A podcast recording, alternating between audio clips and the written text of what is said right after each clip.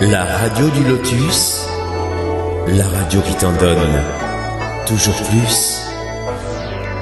Bonsoir à toutes et à tous, j'espère que vous allez bien, j'espère que vous avez passé une bonne journée, vous êtes bien sur la radio du lotus qui euh, vous propose ce soir donc la suite des émissions concernant le cerveau. Et oui, le thème du cerveau, il y a beaucoup beaucoup de choses à dire à propos de ce fameux cerveau. Et nous sommes toujours en compagnie donc euh, de Mohamed pour ce thème qui va nous proposer euh, la suite concernant l'alimentation, le jeûne, émission qui a eu lieu il y a deux semaines. Donc euh, voilà pour cette émission ce soir. Ça fait plaisir. Toujours fidèle au poste, ça c'est bien, c'est super. Toujours, toujours. Ouais. en plus, c'est un cycle. Bah, il y a beaucoup de, de, personnes qui laissent des commentaires, en tout cas qui m'en ont laissé en privé. À toi aussi, je pense, c'est ce que tu me disais par rapport aux, émissions précédentes. Et c'est vrai que je suis, je suis vraiment content parce que ça plaît aux gens. C'est instructif et puis euh, je pense qu'il y a beaucoup de gens qui ont apprécié et qui apprécient ces émissions. Donc euh, bah, ça fait toujours plaisir, euh, tant à toi, c'est pareil, qu'à moi aussi et aux auditeurs. Donc c'est parfait comme ça. Ouais, non, c'est un réel plaisir, comme je le dis à chaque fois. Et comme je le disais à la fin de la dernière émission, euh, euh, c'est, ça me donne envie de préparer, ça me booste aussi, ça me motive. Donc, euh, donc oui, oui, oui, c'est vrai. Mais le domaine, ça, ça, le fait qu'on écoute après que, enfin, qu'il y ait de l'écoute et qu'il y ait des questions qui sont posées, ça te donne envie d'aller en profondeur, de chercher, et puis de, de, compléter, même de revoir certaines choses que tu pensais connaître. Et au final, t'en apprends toujours plus et mieux. En tout cas. Oui, c'est vrai, c'est vrai. Puis je trouve que c'est bien parce que quand il y a des questions d'auditeurs, c'est toujours enrichissant de faire des, justement, comme tu le dis, des recherches, de savoir leur répondre. Et puis on apprend tous les jours. Hein, de toute façon, chacun d'entre nous, c'est ça qui est bien justement. C'est ça. Mmh. Ouais. Donc voilà, il y a, y a Flo avec nous aussi, qui est toujours là.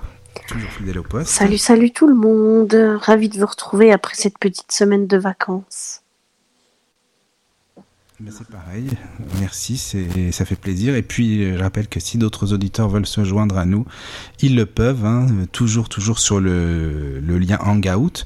Donc euh, via le lien euh, qui se trouve sur la page Facebook de la radio, la radio du Lotus, vous avez le lien Hangout, vous cliquez dessus tout simplement, vous allez avoir un petit message du style voulez-vous participer à l'appel? ou quelque chose comme ça, vous faites OK et voilà, vous êtes avec nous euh, à l'antenne tout simplement. Donc vous pouvez interagir quand vous le voulez.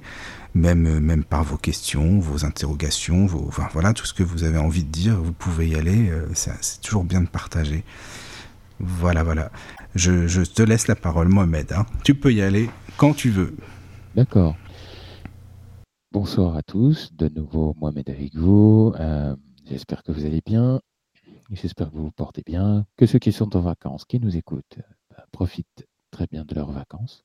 Et pour ceux qui sont revenus, eh bien, j'espère que vos vacances ont été bonnes. Euh, les émissions précédentes euh, ont été euh, axé autour beaucoup de. Au début, c'était les mythes.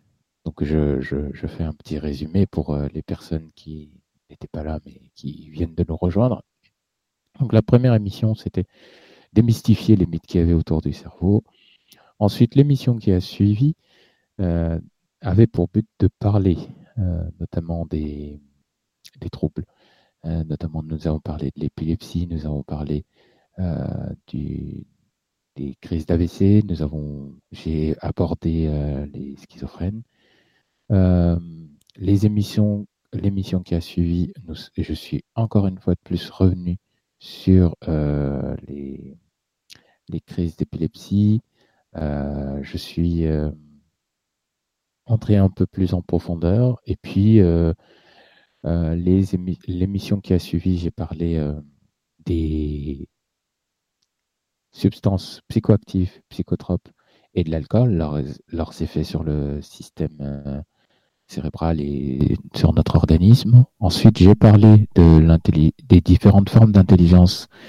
Euh, j'ai aussi proposé le, le, système euh, publicitaire qui nous est vendu, comment nous étions tous ciblés et comment on pouvait analyser ces formes de, de, de systèmes pour pouvoir euh, nous-mêmes soit se prémunir contre certaines publicités, soit euh, détourner carrément ces, mêmes euh, publicités et les utiliser à notre avantage. Ensuite, il y a eu une émission de questions et de réponses, une émission sur la loi d'attraction et une émission il y a maintenant un peu plus d'une semaine sur le l'alimentation et le jeûne. Donc euh, tous ces tous ces différents blocs avaient pour but de vous préparer pour appréhender le cerveau. Ah oui, je vous prie de m'excuser, j'ai oublié une émission dans laquelle où j'avais parlé aussi d'un neurotransmetteur euh, qui favorisait le calme et également euh, de son antagoniste euh, qui était impliqué notamment dans notre rythme quotidien, notre réveil, nos, moments d'impulsion et surtout là où il est le plus stimulé, ce neurotransmetteur, c'est pendant les moments de colère. Donc ces euh, émissions, qui ont eu précédemment, avaient pour but de vous préparer pour voir euh, l'étendue des possibilités du cerveau. Euh, le cerveau, on ne le connaît pas à 100%, mais aujourd'hui, on va dire qu'on le connaît aux alentours des 30, 40, 50%. Il y a encore des phénomènes comme les crises d'épilepsie qui restent inexpliqués, inexplicables. Il y a les troubles d'aphasie qui restent inexplicables. Il y a eu des débuts de pistes pour les schizophrènes et euh, la plupart des maladies euh, psychiatriques, mais le, reste reste euh, à creuser. C'est-à-dire que les scientifiques, à l'heure actuelle, sont en train d'aller en profondeur dans le cerveau et dans cette recherche de, la compréhension du cerveau, ils se rendent compte au fur et à mesure, en descendant plus en profondeur, qu'il y a un système d'équilibre qui se crée. D'où le programme que j'ai mis sur la page, où je vous ai dit que euh, nous allions parler euh, de l'équilibre de l'intestin, du cœur, et du cerveau en lui-même. Ça renvoie à l'émission précédente, donc alimentation et jeûne, que j'avais fait, euh, où euh, j'avais abordé notamment quels étaient les aliments ou en tout cas les méthodes de nutrition qui étaient bonnes pour le cerveau. J'avais également évoqué les possibilités et les bienfaits du jeûne.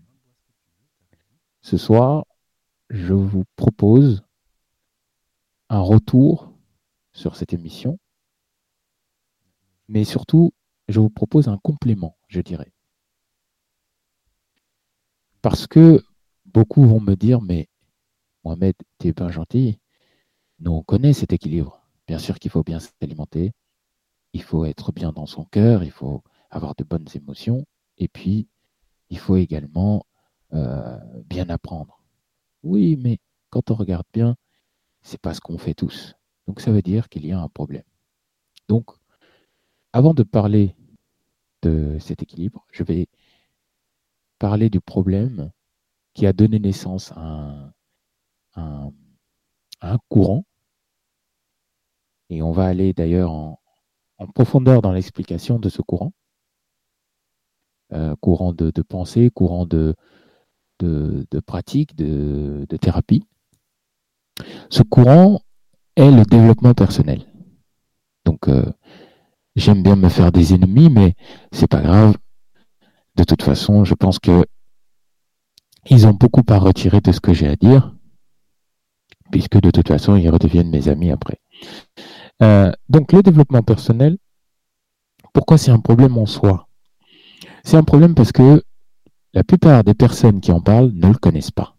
Du moins, ils ont une vague idée de ce qu'est le développement personnel, mais ils ne savent pas que le développement personnel, ce n'est pas une religion, ce n'est pas une manière de vivre, ce n'est pas une manière de penser, ce n'est même pas des pratiques de la vie quotidienne. et pourtant, euh, Dieu sait qu'on en parle beaucoup, beaucoup hein, en ce moment euh, du développement. On en parle partout, on entend ça tout le temps, le développement personnel. C'est ça. qui est, voilà. Et c'est pour ça que c'est un problème, parce qu'on en parle, mais personne ne, ne va le définir et ne peut le définir. C'est-à-dire, c'est quoi le développement personnel On va dire, oui, bah, le développement personnel, c'est la psychologie positive. Le développement personnel, c'est l'hypnose. Euh, je ne sais pas si les pratiquants, praticiens d'hypnose vont apprécier, mais bon, pourquoi pas. Le développement personnel, c'est la psychanalyse. Bon, je ne suis pas sûr qu'eux aussi apprécieront. Mais le développement personnel, c'est quoi? C'est un, outil qui a été mis en place afin de permettre au cerveau, à, cette partie euh, d'observation de notre cerveau analytique, c'est un outil qui a été mis en place pour permettre à, notre, notre partie préfrontale, qui va être en observation, qui va être en, concentration, en analyse permanente, ça lui permet d'appréhender le monde. Le développement personnel, c'est la base de ce qui va créer nos différents comportements. Donc même la police fait du développement personnel. Donc ça commence par les militaires, les policiers, euh, les politiciens, ils n'ont pas le choix. Euh, le, les animaux, c'est une autre forme de développement personnel, mais les psychologues, ils le voient, le développement personnel dans leur, euh, leur cours. tout domaine se base sur cet outil afin de pouvoir observer l'environnement dans lequel il est. C'est le but du développement personnel. Le but principal, lorsqu'il a été, euh, entre guillemets, découvert et mis en place, c'était de dire euh, par des phrases, donc ça a commencé effectivement par l'autosuggestion, pas forcément l'autognose, mais l'autosuggestion, c'était par des phrases, se dire, euh, si je dis que je me sens bien de jour en jour, le but n'est pas de créer un changement. Ce n'est pas ça. Le but principal, c'est pas forcément. On ne doit pas chercher le changement. Ce qu'on doit chercher, c'est observer. D'accord? La première chose qu'on vous dira de faire, d'ailleurs, si on regarde les, écrits d'Émile de, Coué et certains de, de, Christian Godefroy, le but, c'est d'être dans l'observation de ce que cette phrase peut produire chez nous. Je me sens bien de jour en jour, je m'améliore de jour en jour, je suis euh, en parfaite harmonie de jour en jour, etc., etc. Toutes ces phrases d'autosuggestion, pardon, ont été mises en place pour permettre à l'individu qui les utilise d'observer les réactions que cela provoque chez lui. Donc le développement personnel, ce n'est pas une religion, ce n'est pas un, courant de pensée, c'est un outil. Cet outil va nous permettre d'observer de manière euh, impactante notre environnement, là où on se trouve. Si euh, je sais que ma vie se passe pas comme je veux, alors les adeptes de la, loi d'attraction qui ne la connaissent très bien ou pas du tout, moi je dirais, mais bon, c'est pas grave. Les adeptes de la loi d'attraction euh, vont vous dire, oui, ben, écoute, euh, c'est en, en, gros, c'est ta faute si, si t'arrive telle ou telle chose. alors, pour changer, euh, il faut mettre ça en place. Donc on va dire que la loi d'attraction, c'est le développement personnel. Euh, je vous renvoie à l'émission sur la loi d'attraction. La loi d'attraction, c'est pas du développement personnel en tant que tel. D'accord Le développement personnel, j'en ai parlé d'ailleurs un peu, c'est un outil. D'accord C'est juste un outil. Pourquoi un outil et pas autre chose? Parce qu'on va me dire, oui, mais c'est bien gentil, mais pourquoi on en a fait un outil et pas forcément une manière de penser et une pratique de vie? Parce que le monde qui nous entoure est beaucoup trop complexe pour nous et le développement personnel est un outil qui a été inventé depuis très longtemps par Homo sapiens sapiens.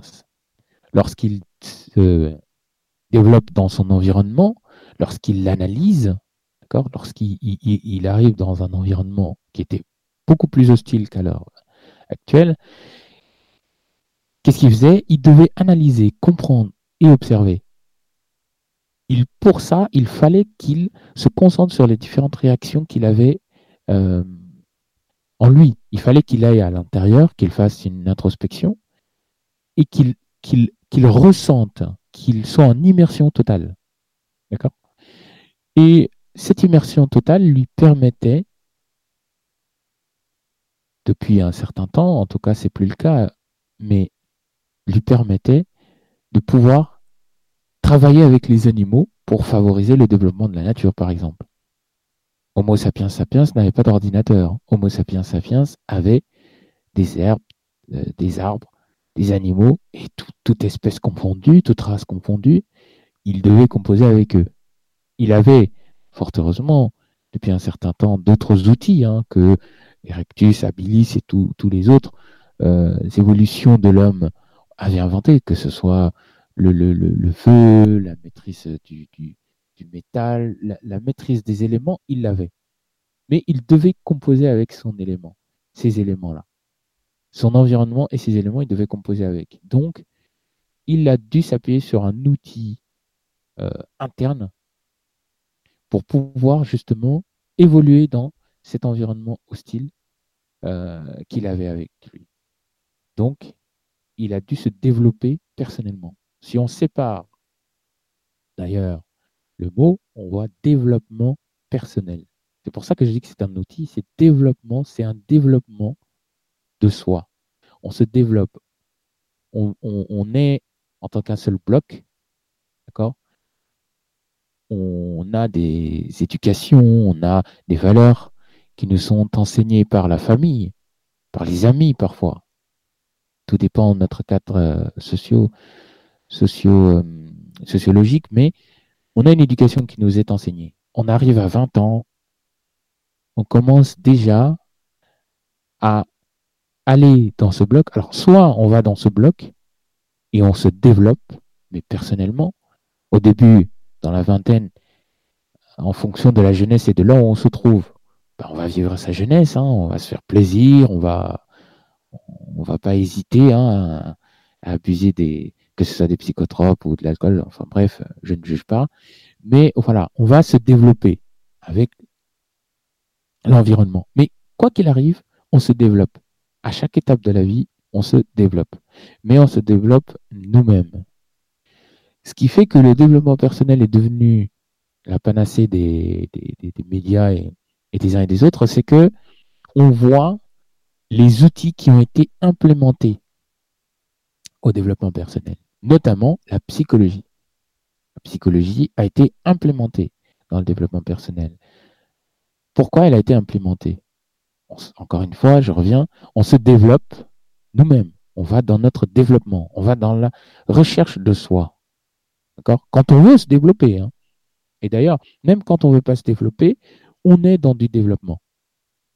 D'accord? Euh, Admettons, euh, on, nous, on, nous, on nous donne un exercice physique qu'on n'aime pas. Par exemple, très peu de personnes aiment l'athlétisme. Euh, on est obligé de le faire.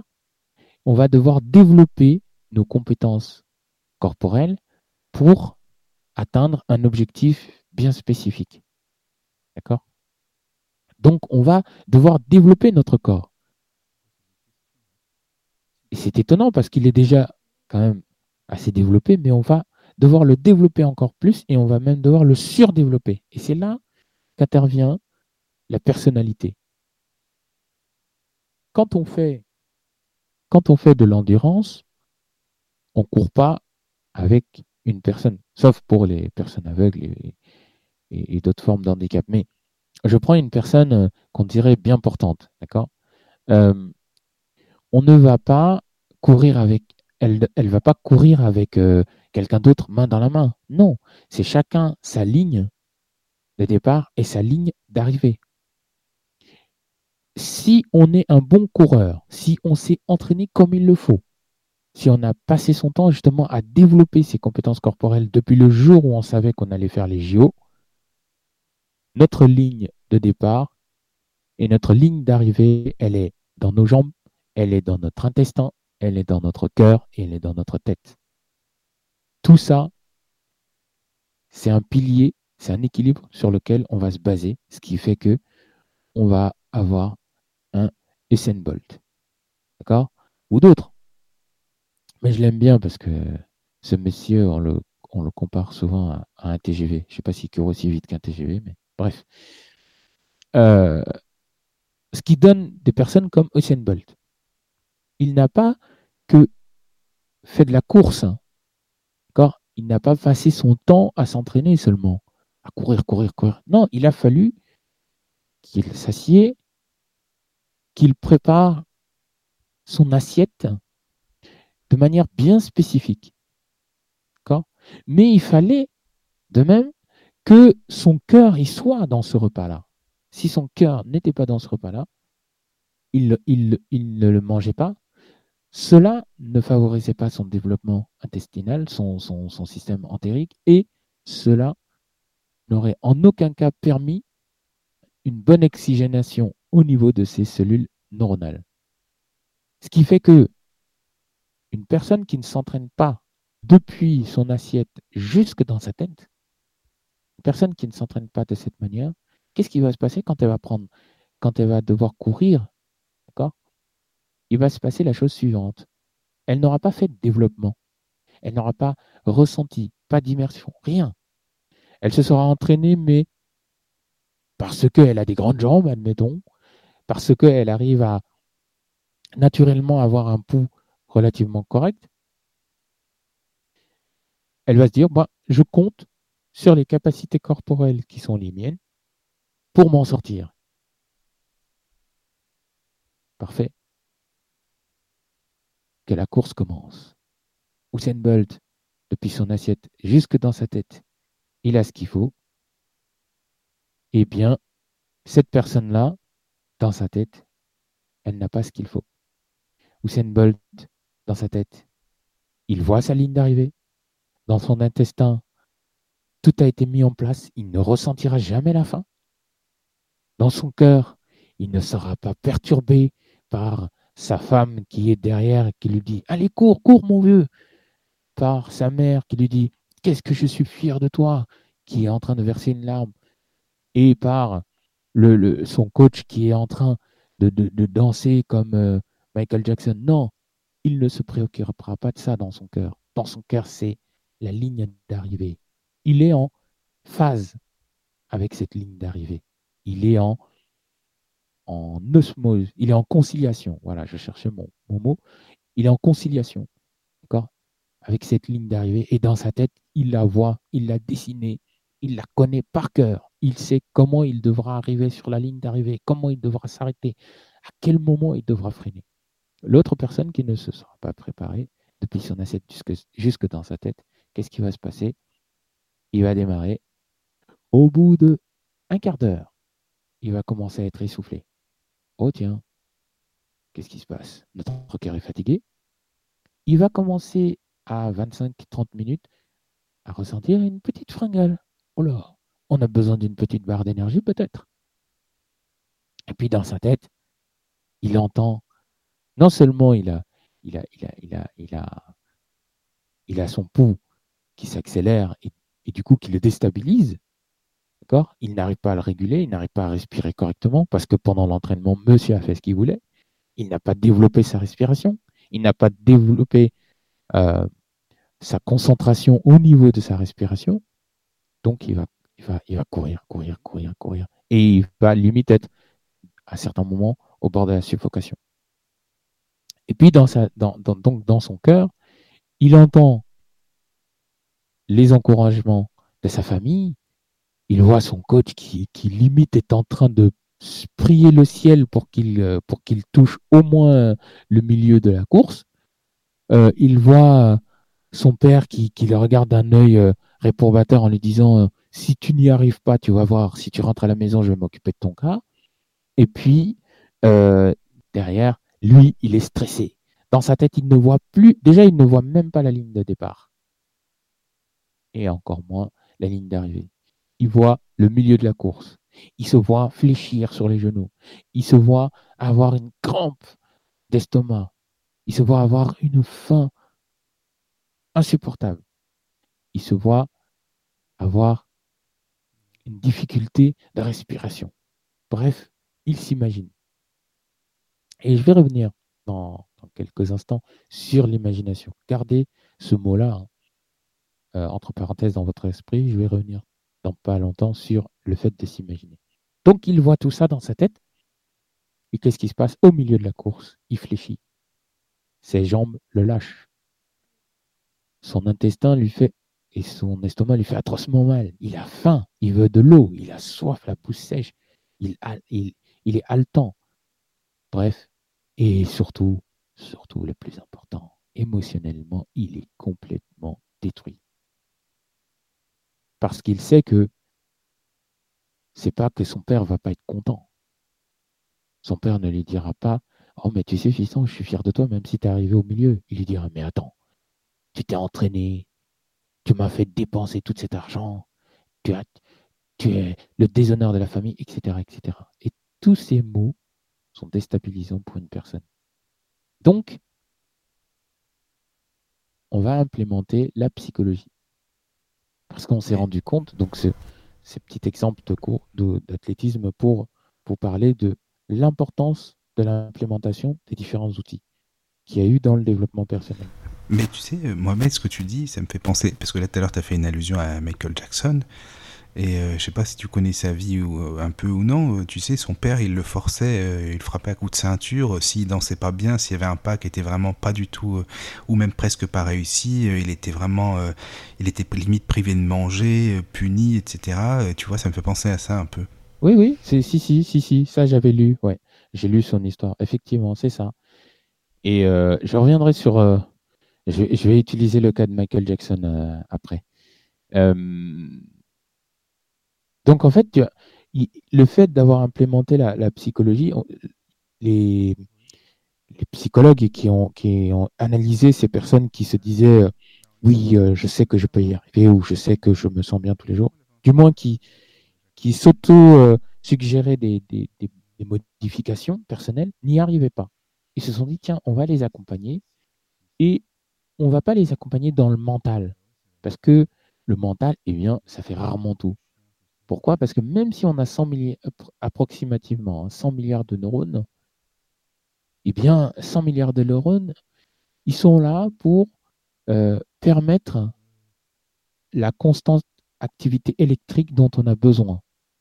D'accord? Ce qui est vraiment important, c'est ce, ce, qui se passe lorsque ils ont besoin de communiquer. D'accord? C'est-à-dire au niveau des influx neuronaux, neuronales, ils ont besoin de ce qui se passe à ce moment-là. Qu'est-ce qui va se libérer au niveau d'un neurone et qu'est-ce qui va venir se greffer au niveau d'un autre neurone? C'est ce qui était le plus important. C'est pour ça que on veut un bon psychologue. J'ai rien contre le psychologue. voilà, euh, je, les apprécie, mais un psychologue pour moi, c'est un psychologue qui a également fait des, études au moins dans les débuts de la neuroscience, parce qu'il va apprendre énormément de choses déjà, et surtout il va apprendre le fonctionnement chimique du cerveau, chimique de l'être humain, c'est-à-dire de l'individualité. Qu'est-ce qui fait qu'une personne est ce qu'elle est?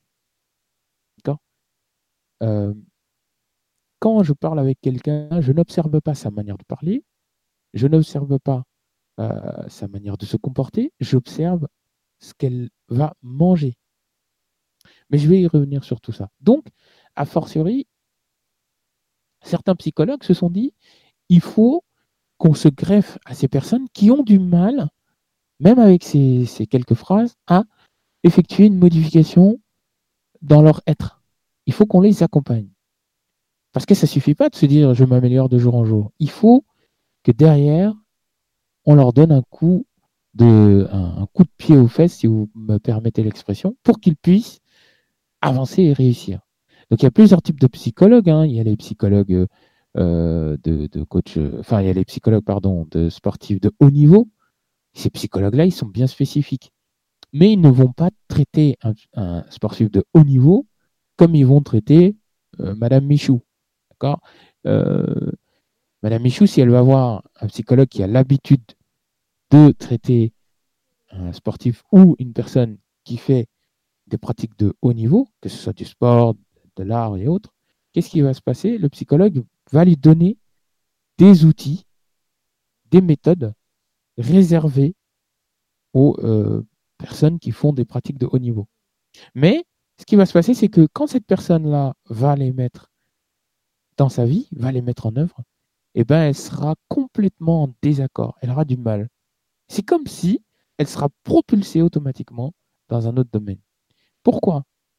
Ce qui fait que d'ailleurs, souvent, euh, les thérapies de programmation neurolinguistique, d'IPNL, les thérapies d'hypnose, qui sont faites par des très très bons hypnothérapeutes et très bons euh, PNListes, euh, qu'est-ce qui va se passer?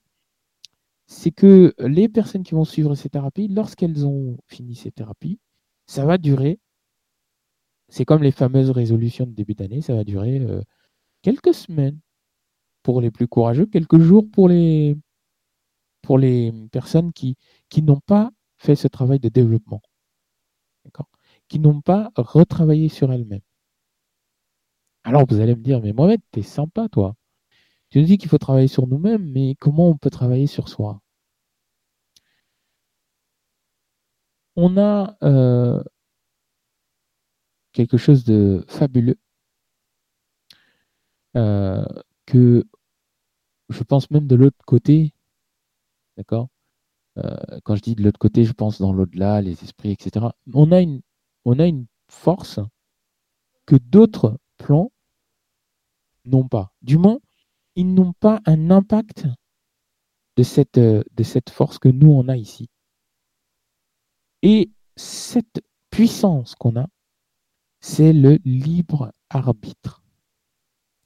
Au moment où tu veux te développer, au moment où ta partie préfrontale est prête, donc dans la vingtaine souvent, mais pour, les, pour certains euh, dans, dans, la, après les 10 ans, mais la grande majorité c'est après la vingtaine. Donc une fois que ton système préfrontal est, prêt, est en place, ton libre arbitre est arrivé et tu peux le déballer et t'en servir. À ce moment-là, tu peux faire ce que tu veux. Le choix, c'est un vecteur, c'est un transformateur, c'est un transcendateur. Pas facile à dire ça. Et c'est aussi un condensateur. Le, le choix, le fait de choisir, le fait d'avoir le libre arbitre permet de modifier tenez-vous bien, votre réalité. Alors tout de suite, quand je dis ça, on va me dire, oh super, il est en train de nous dire les mêmes messages qu'on retrouve sur YouTube. Non, non, non, je ne suis pas en train de vous dire ça. Modifiez votre réalité en 21 jours. Vous pouvez modifier votre réalité en même quelques secondes. Voilà. Mais euh, si euh, on met ça comme publicité sur YouTube, ça n'a pas marché. On va travailler là-dessus tout de suite. Démonstration. Alors, il y a quelques minutes, on a parlé, j'ai parlé d'imagination, et je vous ai dit de garder ça entre parenthèses dans votre esprit.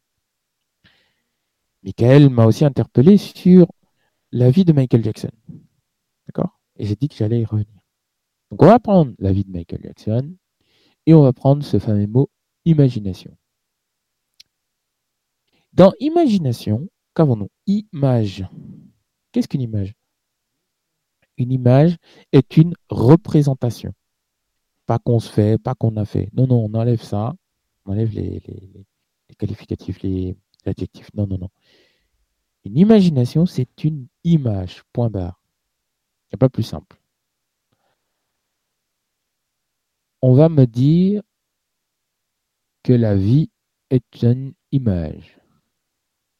Si on enlève la matière, si on retire la lumière et les moyens de percevoir la lumière, que pouvons-nous faire? Rien du tout. Si on nous retire les perceptions tactiles, que pouvons-nous faire? Rien. Si on nous retire les facultés olfactives, les facultés auditives et les facultés pardon, gustatives, qu'est-ce qui nous reste? Rien. À ce niveau-là, qu'est-ce qu'on redevient? Je vous renvoie à euh, l'émission sur la loi d'attraction de l'information. On redevient l'état pur de la chose en elle-même que nous sommes censés être, c'est-à-dire de l'information dans un état. Quel qu'il soit, ça peut être un état de vibration basse ou un état de vibration haute. Mais en tout cas, on redevient de l'information. Il a fallu créer des moyens de dessiner les choses. D'accord? Quand on prend la lumière du supposé Big Bang, cette lumière, elle est constante. Mais ça fait 13 milliards d'années-lumière, 13,8 milliards même d'années-lumière, d'années, pardon, je ne sais pas si vous vous rendez compte, mais c'est 13 milliards d'années que cette lumière se diffuse. Et en réalité, quand on prend, quand on sort de notre euh, espace-temps, euh, ce temps est défini en plus grande. D'accord? C'est l'univers existe depuis hors de notre temps depuis 14, 43 euh, pardon, milliards d'années. 43 milliards d'années si on n'est plus dans le temps terrestre.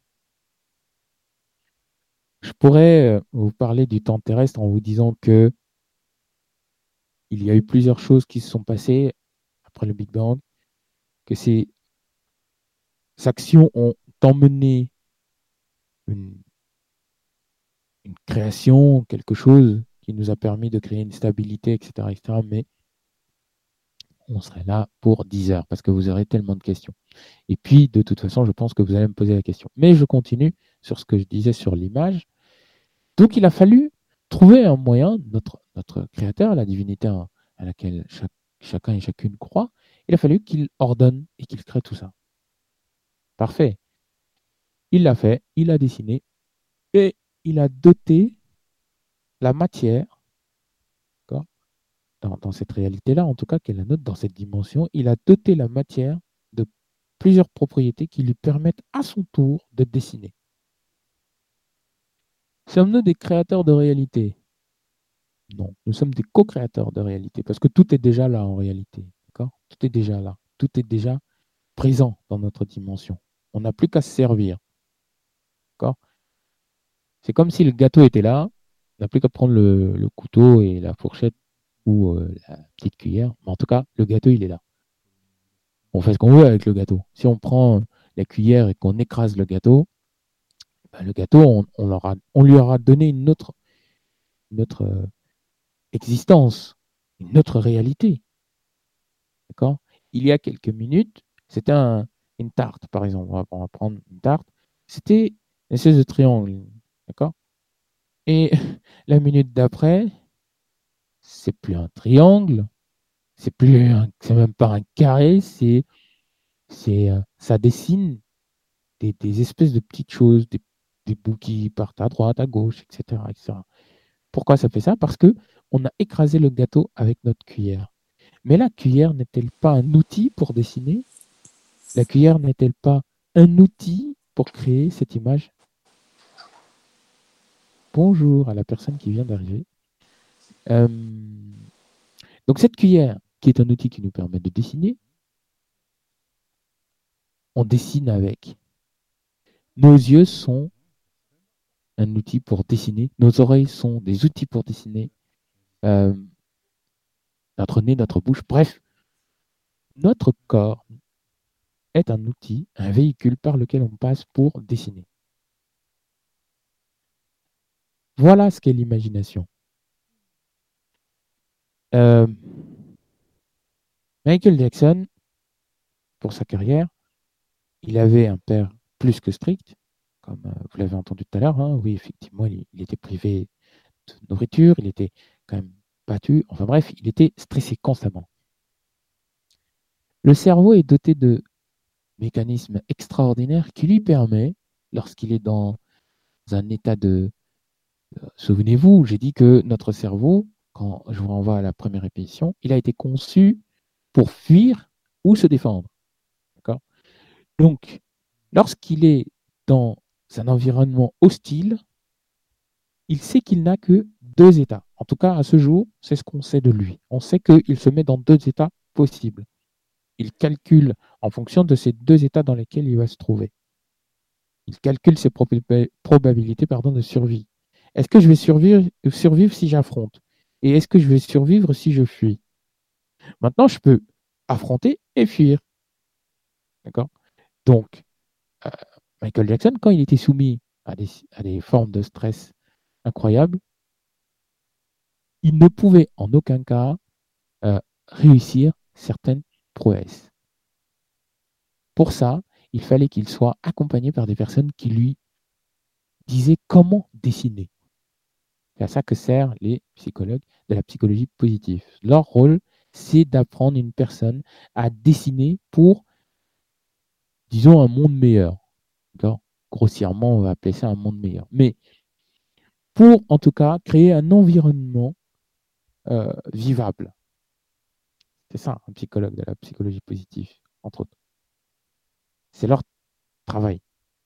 Je, grossis le truc, mais parce qu'il y a effectivement, c'est un courant qui parfois ne sait même pas pourquoi il existe. Bref. Euh, mais parce qu'ils n'ont pas encore une fois compris l'usage de l'outil qu'ils ont à leur disposition. La psychologie. Psychologie, c'est pas un, seul mot. Faut, en fait, moi, je vous invite à faire un truc. Dès que vous le pouvez, chers auditrices et chers auditeurs, c'est vraiment, quand vous avez des mots scientifiques complexes, c'est séparer le mot en deux à chaque fois. Pour ceux qui peuvent le faire, parce que sur un écran d'ordinateur, c'est très compliqué, mais si vous, si vous avez une feuille de papier, un stylo en face de vous, prenez un mot, vous le notez et vous allez au milieu du mot et vous le séparez. Vous, faites comme une espèce de trait en dessous.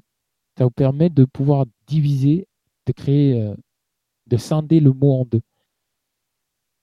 D'accord hein, Parce que rappelons-nous qu'un mot est un ensemble de lettres qui, euh, mis en lien avec plusieurs lettres, forme bah, quelque chose de humainement compréhensible. D'accord? Bon, bah, cet ensemble de mots forme une phrase, ces phrases forment des paragraphes, etc. etc. Donc, euh, psychologie. Si on sépare le mot en deux, on enlève. Euh, là, on ne va même pas le mettre au milieu, puisque psy, euh, c'est les trois premières lettres, moi qui m'intéresse, le reste, pas trop. En tout cas pour l'exemple. Psy, c'est la psyché. Psyché, c'est grec qui veut dire l'esprit. L'esprit, euh, hier, dans une discussion, je l'ai défini comme si. Alors, vous, le prenez comme vous le voulez. Après, chacun sa définition. Nous avons les spirites. Euh, d'ailleurs, il y a l'émission de Thalys mardi que je vous invite à écouter, qui est très instructif aussi. Donc, L'esprit, pour moi, c'est l'essence qui est pris. L'essence, c'est quoi?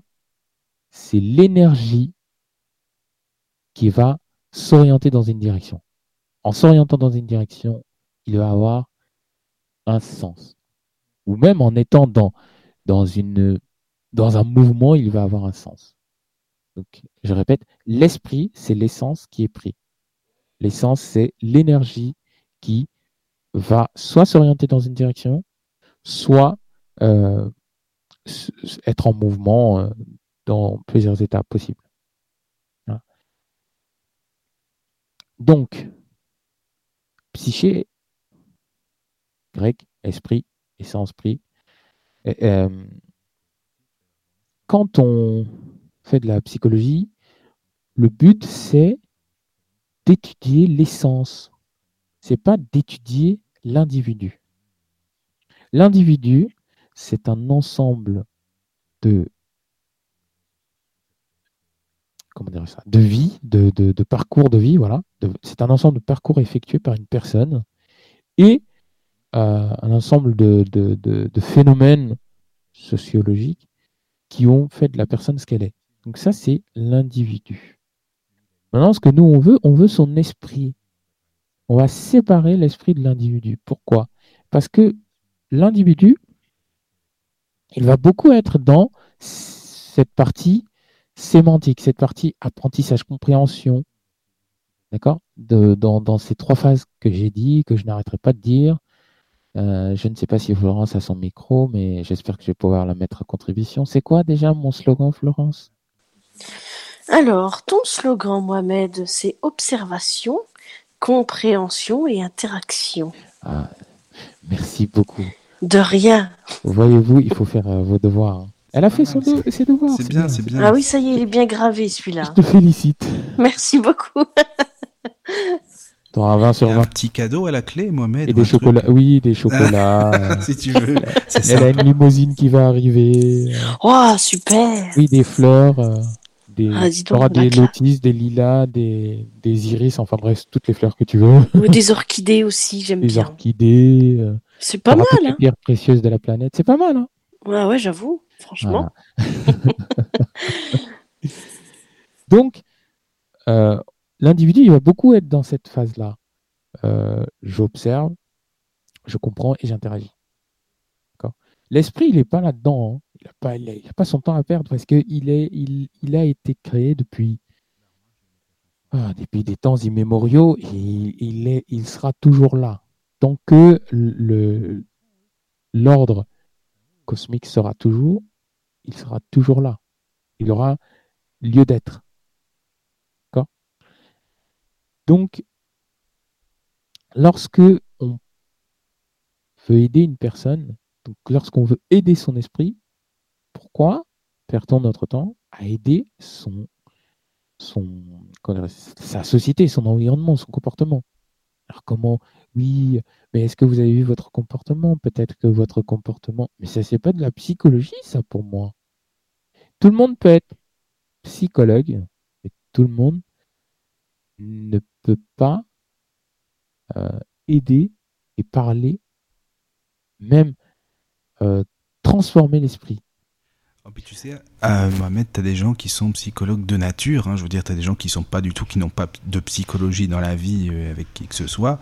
Enfin, qui sont pas non plus faciles, qui n'ont pas forcément envie de comprendre les gens, mais tu as des personnes qui sont, qui, qui, sont humbles, qui ont toujours envie d'aider les autres qui sont compréhensives, enfin tu vois, qui sont à l'écoute par exemple, ces gens-là, ils sont psychologues de nature.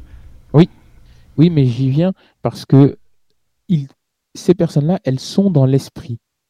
Elles agissent avec leur esprit et non leur, leur individualité. Voilà. D'accord? Elle ne, c'est pas le l'ensemble de parcours qu'elles vont utiliser. Non, c'est des choses qui, pour le commun des mortels, commun des mortels, euh, euh, seront euh, qualifiés de miraculeux, parfois même divins, alors que non, pas du tout. Ce sont des personnes, d'ailleurs, la plupart du temps, qui vont même se sortir de situations, mais on se, demande comment c'est possible. Cette personne était comme ça, comme ça, comme ça, comme ça, mais elle arrive à s'en sortir. Et en plus, après s'en être sortie, elle devient, elle continue d'être plus à l'écoute, plus bienveillante et euh, plus près euh, des personnes. Plus, plus, près, plus près pardon, des autres. Donc ça, c'est l'esprit.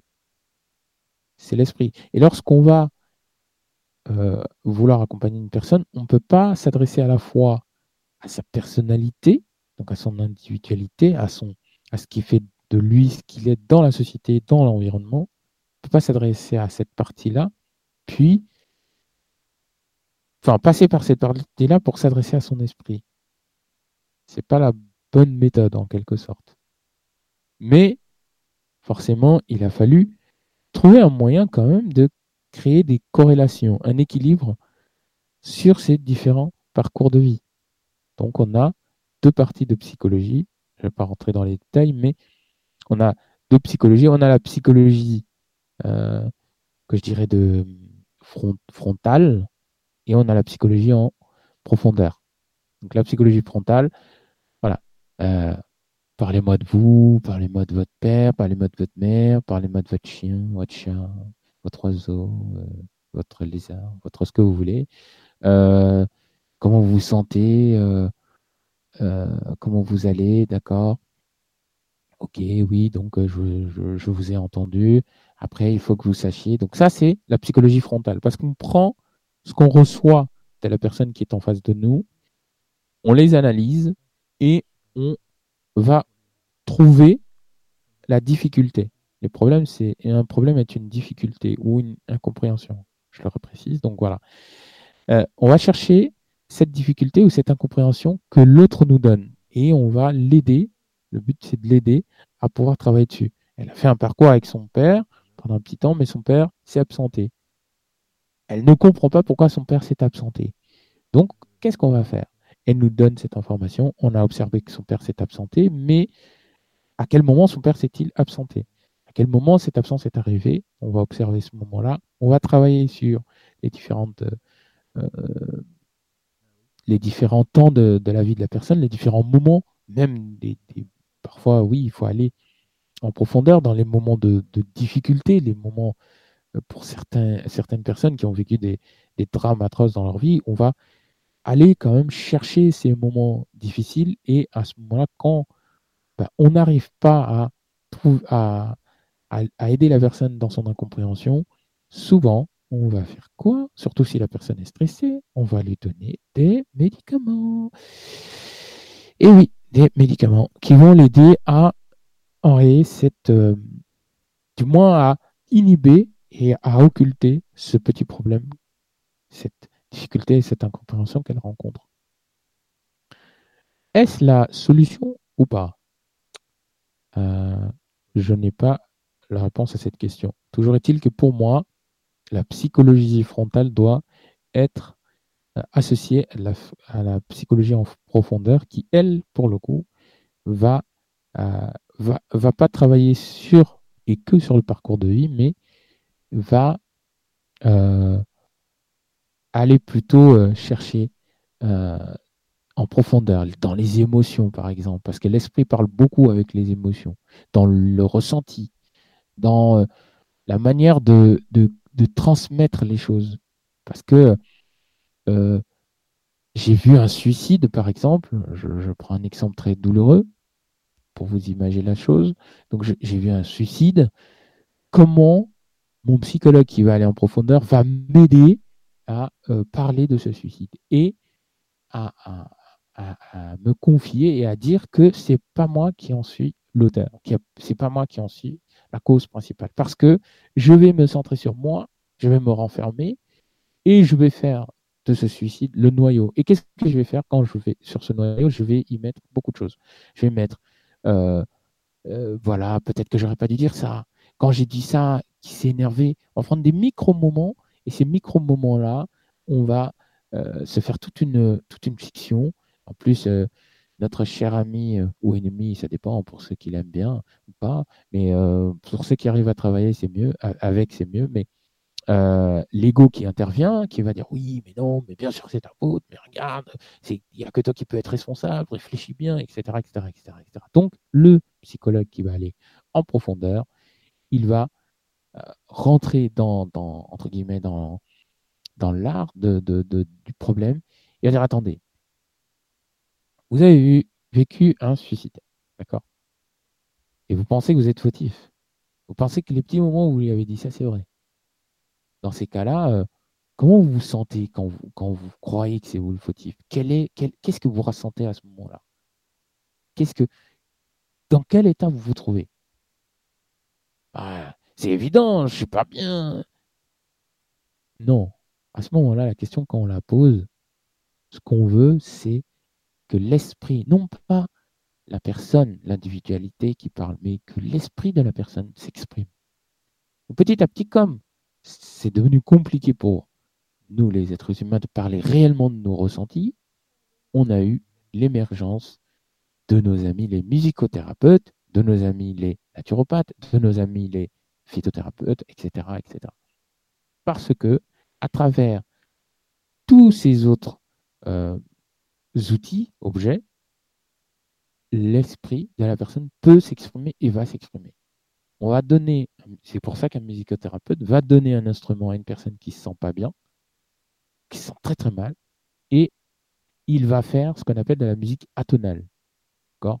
Pourrait poser la question à notre cher ami euh, Aliénor de Castelbajac qui interviendra sur notre radio. Michael vous l'indiquera et sur la page et, euh, et je pense lors d'une pause ou un moment.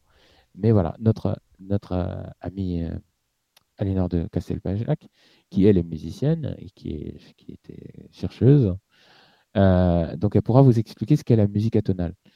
Mais un musicothérapeute, il va travailler sur cette forme de musique qui n'a pas de euh, qui n'a pas de d'écrit, euh, d'accord Il y a un écrit atonal, mais ce que je veux dire par là, c'est c'est pas une construction en mode solfège. D'accord Vous n'avez pas de ré, mi, fa, sol, la, si. Ça peut être euh, qui vont être faits en même temps pour les musiciens. Ça peut être, ça peut être juste un bourdon. D'accord Souvent, tout dépend de l'instrument que le musicothérapeute a à sa, disposition, mais ça va être par exemple, on va prendre un, un bol et autour du bol, on va tourner le maillet. Et euh, suivant qu'on monte ou qu'on descend, euh, la sonologie nous apprend qu'on libère des, certaines autres fréquences. Enfin bref, euh, le musicothérapeute, il est un peu sonologue, mais lui, ce qu'il veut, c'est que la personne, elle s'entende elle, est un écho d'elle-même. Donc, la personne va promener le, maillet, le maillet pardon, sur le bol, soit très rapidement, très rapidement et, de manière très, euh, très irrégulière. Ça, ça va traduire, par exemple, une, angoisse, une terrible angoisse. Et plus le maillet va tourner rapidement, c'est un exemple, mais plus le maillet va tourner rapidement, et plus l'angoisse est profonde à ce moment-là, le musicothérapeute, il ne va pas poser la main brutalement, euh, sa main sur la main de son, patient. Non, il va le, il va le ou la laisser s'exprimer et il va respecter ce moment d'expression qui est très important. Et au fur et à mesure, il va lui-même prendre son propre bol, son propre maillet, et il va appeler le bol de son patient. Le bol de son patient va repartir parce que son patient, en entendant ce maillet, il va se remettre à faire le tour de son propre bol. Mais cette fois-ci, de manière plus lente. Au début, ça va être rapide puisque l'angoisse sera toujours présente, mais il va faire ça de manière très très lente. Très lente. Ça va se ralentir, ça va se ralentir, ça va se ralentir, ça va se ralentir, ça va se ralentir, ça va se ralentir. Et au fur et à mesure de ces différentes séances, une personne qui est angoissée a quand même 10, 15, 20, 30% de chance d'avoir une diminution de son angoisse de manière significative. Donc Michael Jackson, pour revenir sur Michael Jackson et sur son sur euh, l'image, lorsqu'il était stressé par son père, il se créait une image. Oui, bah, de toute façon, papa, il sera jamais content de moi, je peux y arriver. Donc, ce qui fait que, bah, forcément, quand, euh, il arrivait, il faisait quelque chose, ça se passait jamais bien. Pourquoi ça se passait jamais bien pour le père? Parce que le père a fait son dessin dans sa tête, mais son père a été incapable de matérialiser ce dessin. Tout à l'heure, je vous ai dit, changez votre réalité en quelques secondes. Est-ce qu'on peut matérialiser réellement quelque chose? Est-ce qu'on peut toucher aux différentes réactions cosmiques pour créer de toutes pièces quelque chose. Est-ce que c'est faisable? J'attends vos réponses. Vous allez me dire si oui ou non. Euh, bah, c'est faisable dans le mental, déjà. À la base, quand on crée, on, construit. Donc, euh, c'est euh, une création, elle devient réalité, ne serait-ce que dans le, dans le mental. Après, matériellement, évidemment, c'est différent c'est certainement différent, mais dans le psychisme, on, sait qu'on peut créer. Déjà, rien que la pensée, la pensée, elle est créatrice. Donc ce qu'on pense, on le crée. Souvent, on pense à quelqu'un, par exemple, cette personne nous appelle, ou alors euh, elle nous dit j'ai pensé à toi aujourd'hui, ou, à tel ou tel événement. Enfin, donc la pensée, euh, elle est créatrice avant tout. D'accord. Je garde ça pour une prochaine émission. Euh, ça va vous plaire, je pense. Euh, donc, pour revenir à, Michael Jackson, mais j'attends quand même vos réponses, c'est important. Euh, donc, son père avait un dessin dans sa tête, mais il n'arrivait pas à, réaliser ce, ce dessin. Il n'arrivait pas à le matérialiser. Et il voulait le matérialiser sur son fils. Mais son fils avait un déséquilibre beaucoup trop important, donc il a fallu qu'il se fasse suivre par des coachs, par des psychologues, parfois par des psychiatres, etc., etc. Ce qui lui a valu, euh, je ne sais plus en quelle année c'était, le, ce qui lui a valu euh, le problème médiatique comme quoi il, était, il a été catalogué en tant que pédophile. Euh, voilà. Donc, qu'est-ce qui s'est passé dans la vie de, ce, de notre King of Pop? Eh bien, ce qui s'est passé, c'est que il n'avait, il n'a jamais dessiné quoi que ce soit. On a toujours dessiné pour lui. Il a dû se reposer sur un dessin qui existait. Et il a dû s'habiller en quelque sorte, prendre ce dessin comme un vêtement, le mettre sur lui et continuer sa vie comme si euh, tout était normal. Bonsoir Siam. Euh, Bonsoir Siam qui vient d'arriver. Ça va bien Bonsoir tout le monde. Coucou Siam. Coucou. Comment vas-tu? Comment te portes-tu? Tu es là? Ah, ah, Peut-être un problème de, connexion, je sais pas. Oui, oui, je suis là. Ah voilà, comment tu vas? J'ai oublié d'activer le micro. Ah, mais c'est pas grave, t'inquiète pas, ça va. J'espère que vous allez tous bien. Et, oui, et ben, toi? voilà, je suis à l'écoute. Merci beaucoup. Alors nous parlons un petit peu, bon là on est sur le sujet Michael Jackson. Est-ce que tu aimes déjà Michael Jackson? Oui, oui, j'adore.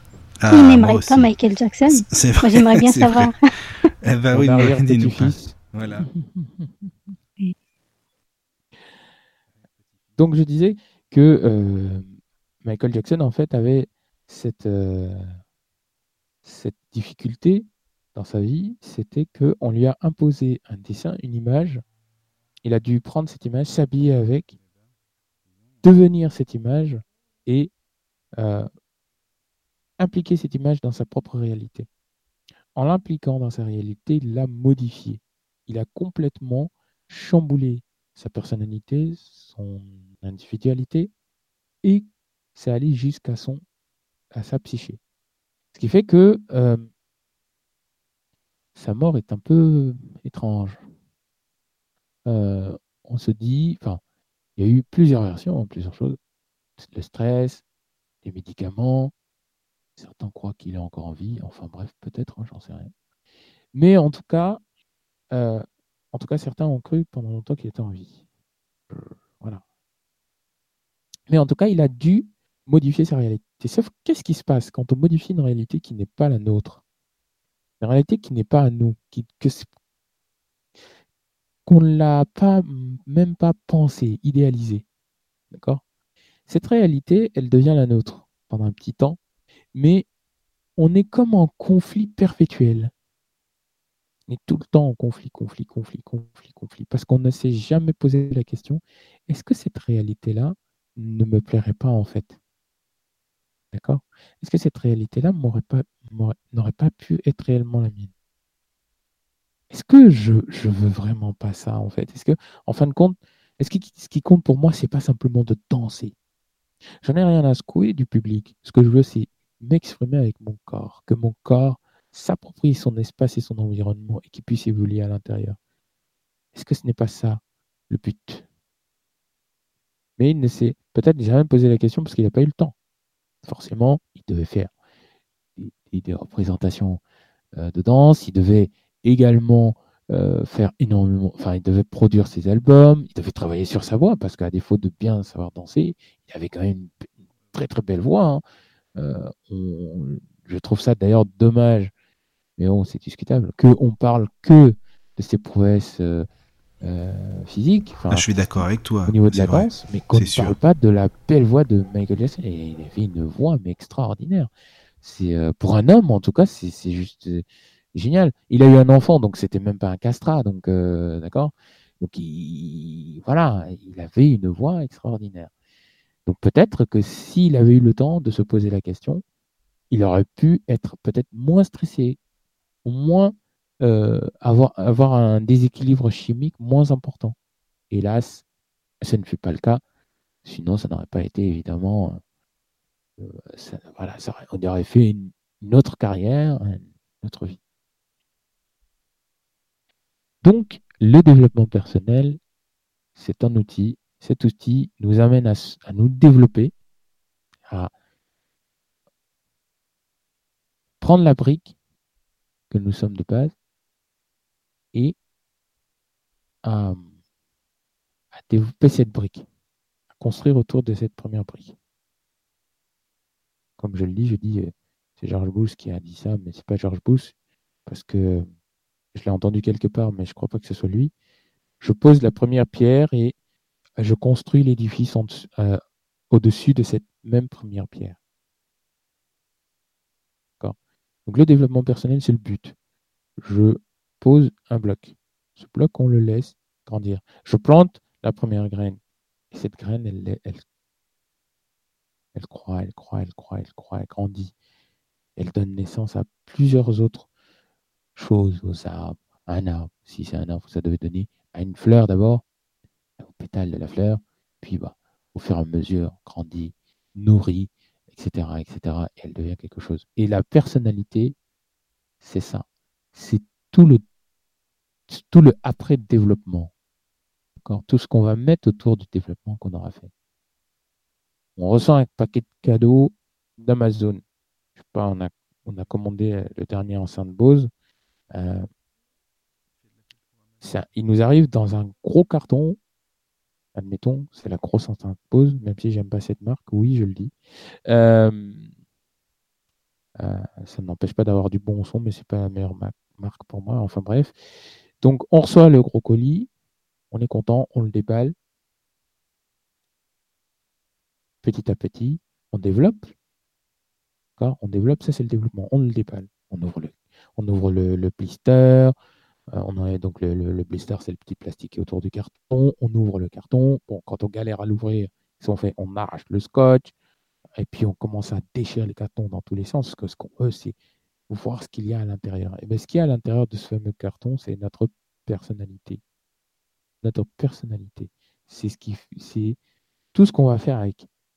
Quand on aura développé, développé le, le, déballer le, l'enceinte, quand on l'aura développé, quand on l'aura découvert plutôt, qu'est-ce qu'on va en faire avec? Est-ce qu'on va l'utiliser pour animer des soirées? Est-ce qu'on va l'utiliser pour écouter sa propre musique? Est-ce qu'on va casser la tête de nos voisins? Est-ce qu'on va le mettre dans une belle salle? Insonoriser ou sonoriser? Qu'allons-nous en faire? C'est ça qui est la personnalité. J'ai fait un développement pendant tout mon parcours scolaire. J'ai un bac plus 5, Super. J'ai fini mes études. J'ai un boulot qui commence. Super. Maintenant, qu'est-ce que je fais avec ça? Est-ce qu'avec ce travail, j'ai envie réellement? Et je me pose la question de me dire, ah, il faudrait peut-être que je m'installe. Est-ce que j'en ai envie? Non, parce que je vois que tout le monde s'installe, donc je m'installe. Mais pourquoi je développe ça? Si ce n'est pas ma réalité Si ce n'est pas réellement ce que j'ai travaillé J'ai travaillé un développement qui est le mien. Donc, je fais une personnalité, je travaille sur une personnalité qui est la mienne. Je ne travaille, pas, sur un développement qui est le mien, et puis sur une personnalité qui n'est pas la mienne. Pas, ça ne peut pas marcher. Ce qui fait que beaucoup de personnes sont déséquilibrées. Quand je dis déséquilibré, c'est pas pour vous traiter de fou. D'ailleurs, euh, voilà, j'ai ma conception de la faute. Mais quand je dis déséquilibré, c'est ont du mal à être euh, on va dire ça comme ça, euh, bien dans leur peau. Oui, parce que tu as fait un développement, tu as fait un super travail, ou pas, peu importe, personne n'a de jugement à donner. Tu as fait un travail quel qu'il soit, et après ce travail-là, qu'est-ce qui s'est passé? Eh bien, tu t'es approprié une autre personnalité qui n'est pas la tienne. Mais tu ne peux pas faire ton travail et demander à quelqu'un d'autre de récolter les fruits de ton travail. Tu l'acceptes même pas. Donc, tu n'es pas équilibré avec euh, ton travail, tu n'es pas équilibré avec ton propre développement. Ce qui va entraîner un déséquilibre, ce qui va entraîner des difficultés, ce qui va emmener beaucoup de choses. Donc, est-ce que tu es fautif? Pas forcément. Mais tu as décidé de dessiner quelque chose. Une fois que tu as fini le dessin, que tu en es fier, tu dis à quelqu'un, bah, tiens, je te l'offre, c'est ton dessin. C'est moi qui l'ai dessiné, mais c'est à toi. Bon, on fait ça quand on est gamin ou quand on est enfant, pour nos papas ou mamans ou pour notre frère ou soeur, peu importe, mais après, quand on grandit quand même, euh, on garde nos dessins pour nous. Donc le développement personnel, c'est un outil autour duquel on a implémenté plusieurs autres choses. Le, la psychologie positive, l'hypnose, euh, la PNL, programmation neurolinguistique, euh, les Reiki, l'aérovédique, euh, le yoga, euh, et puis euh, plein d'autres plein d'autres implémentations que, qui m'échappent, mais en tout cas, ceux-là déjà font partie, font pas partie, mais sont venus compléter le développement personnel. Parce que, rappelez-vous, comme je l'ai dit au début, bah, les personnes qui ont voulu euh, démocratiser cet outil se sont dit, bah, on se rend compte que les, gens, les personnes font de l'autosuggestion, mais ça suffit pas. Il faut qu'on les accompagne. Donc un psychologue de psychologie positive, il gagne à avoir fait au moins des études en neurosciences. S'il n'a pas un doctorat, c'est pas grave. S'il n'a pas un master, c'est pas grave. S'il n'a même pas une licence, c'est pas grave. L'essentiel, c'est qu'il doit euh, avoir une connaissance suffisante, c'est-à-dire au niveau, chimique du cerveau, pour pouvoir aider le patient ou la personne qui l'accompagne. C'est ça le plus important. Le programmeur euh, neurolinguistique, lui, bah, son avantage, et j'espère qu'il a des connaissances en neurosciences, sinon ça craint. Parce que euh, la programmation neurolinguistique, comme son nom l'indique, c'est le fait d'utiliser des mots bien spécifiques qui vont venir mettre en exerce des parties et des mécanismes bien spécifiques de notre euh, cerveau. Ces mécanismes et ces étapes vont emmener la libération de neurotransmetteurs bien spécifiques. Donc si le programmeur neurolinguistique il est incapable de stimuler le, la personne qui l'accompagne, euh, c'est qu'il a un gros apport qui n'a pas été fait en neurosciences et surtout au niveau des neurotransmetteurs. Quand on parle, quand on veut faire du bien à une personne, quel neurotransmetteur il faut-il euh, stimuler? Quand on ne veut pas stimuler le GABA si on veut que la personne elle se sente bien. Bien sûr que ça va entraîner la libération de la dopamine, du DA euh, et du GABA. Mais le, le, GABA, il est, son champ d'action, son domaine d'action, c'est de favoriser les états de calme, de relaxation, de, de, de, paix, d'harmonie, de, les moments où notre corps, toute notre biochimie est en repos. C'est son travail. Donc si tu stimules, tu passes ton temps à, envoyer des phrases dans l'inconscient de ton de ton patient pour qu'il soit calme et à dire oui, je suis calme, c'est bien, mais je me sens pas forcément bien. C'est super, je me sens calme maintenant. C'est vrai que je suis très calme. Les gens me disent que je suis très calme, mais ils me disent que j'ai toujours un mal-être. Et je voudrais travailler dessus. À ce niveau-là, tu stimules pas le système de, relaxation. Tu vas stimuler plutôt tout le système de récompense. Il faut connaître le système de récompense. Qu'est-ce qui est en jeu? Pareil. Euh, si euh, un PNListe, il va dire euh, Moi, je veux mettre en colère mon, patient, comme ça, il va se rendre compte de ce qui lui arrive. Au grand désespoir, non, c'est pas la bonne chose à faire. Parce que tu vas stimuler l'adrénaline, le cortisol, la noradrénaline, mais la personne, ce qu'elle veut, c'est pas forcément expulser ce qu'elle a en elle. Peut-être qu'elle a besoin de ce qu'elle a en elle pour pouvoir avancer. Et ce qu'elle veut, c'est que toi, tu l'aides à utiliser ce qu'elle a en elle. Et à ce moment-là, on ne va pas demander euh, au système de, réaction de se mettre en place. Non, non, on ne va pas demander au système reptilien de s'allumer. Ce que nous, on veut, c'est, à ce moment-là, impliquer deux systèmes, le système de récompense et le système de relaxation. Donc, on va plutôt envoyer des phrases à la personne, on va lui dire des phrases, on va l'accompagner en fonction du système de récompense, du système de relâchement, donc du GABA, du DA, de la dopamine.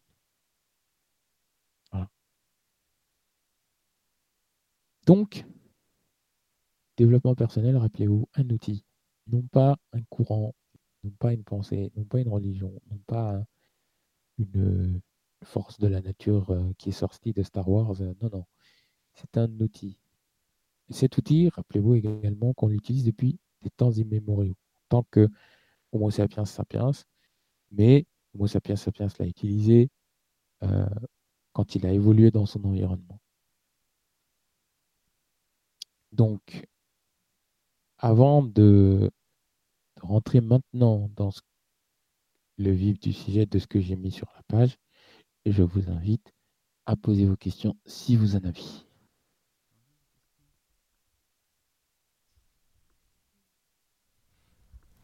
Faut pas hésiter, hein, surtout. Hein, vous pouvez... Oui, j'ai une toute petite question par rapport au développement personnel, parce que Mohamed, il a, il a bien dit les choses, outils, mais pas une pensée. Mais la plupart des gens qu'on trouve maintenant sur YouTube et qui font des livres et qui, qui vendent des sujets, ils vous font penser, euh, par exemple, que ce sont vraiment des, euh, comment dire, des recettes magiques, que c'est un courant, que, que grâce à eux, vous pouvez vous connaître vous-même, vous pouvez vous réaliser vous-même. Mais moi, la question que je me pose, est-ce que ces gens, ils sont vraiment qualifiés pour être des, des coachs de développement personnel, comme ils sera, comme ils s'appellent, comme ça, ou bien quelle formation ils suivent, qu'est-ce qu'ils, qui sont-ils en fait ces gens? Parce que moi, quand je cherche, par exemple, euh, sur internet euh, l'un de ces coachs, je, ne trouve pas grand-chose par rapport à sa formation. Alors, ce qu'il faut savoir, c'est que les euh, personnes qui font du développement personnel, qui écrivent beaucoup de livres, et euh, j'en ai lu beaucoup, n'ont pas forcément de formation. Donc, certains sont des psychologues ou d'anciens psychologues. Euh, ils ont été euh, formés aux différentes approches, soit d'Erickson, soit de, de Jung, soit de Freud, mais voilà, ils vont s'appuyer sur leurs connaissances antérieures. Ils, vont s'appuyer sur leurs connaissances antérieures et sur les outils qu'offre le développement personnel. Tu remarqueras que souvent dans ces livres, tu auras euh, des, séances de méditation. Tu auras des séances où on va te demander de te relaxer, de visualiser, où on va te demander aussi de faire des autosuggestions. D'ailleurs, quand on regarde la base de, certains, livres, c'est Voici des euh, suggestions que je vous recommande de vous faire.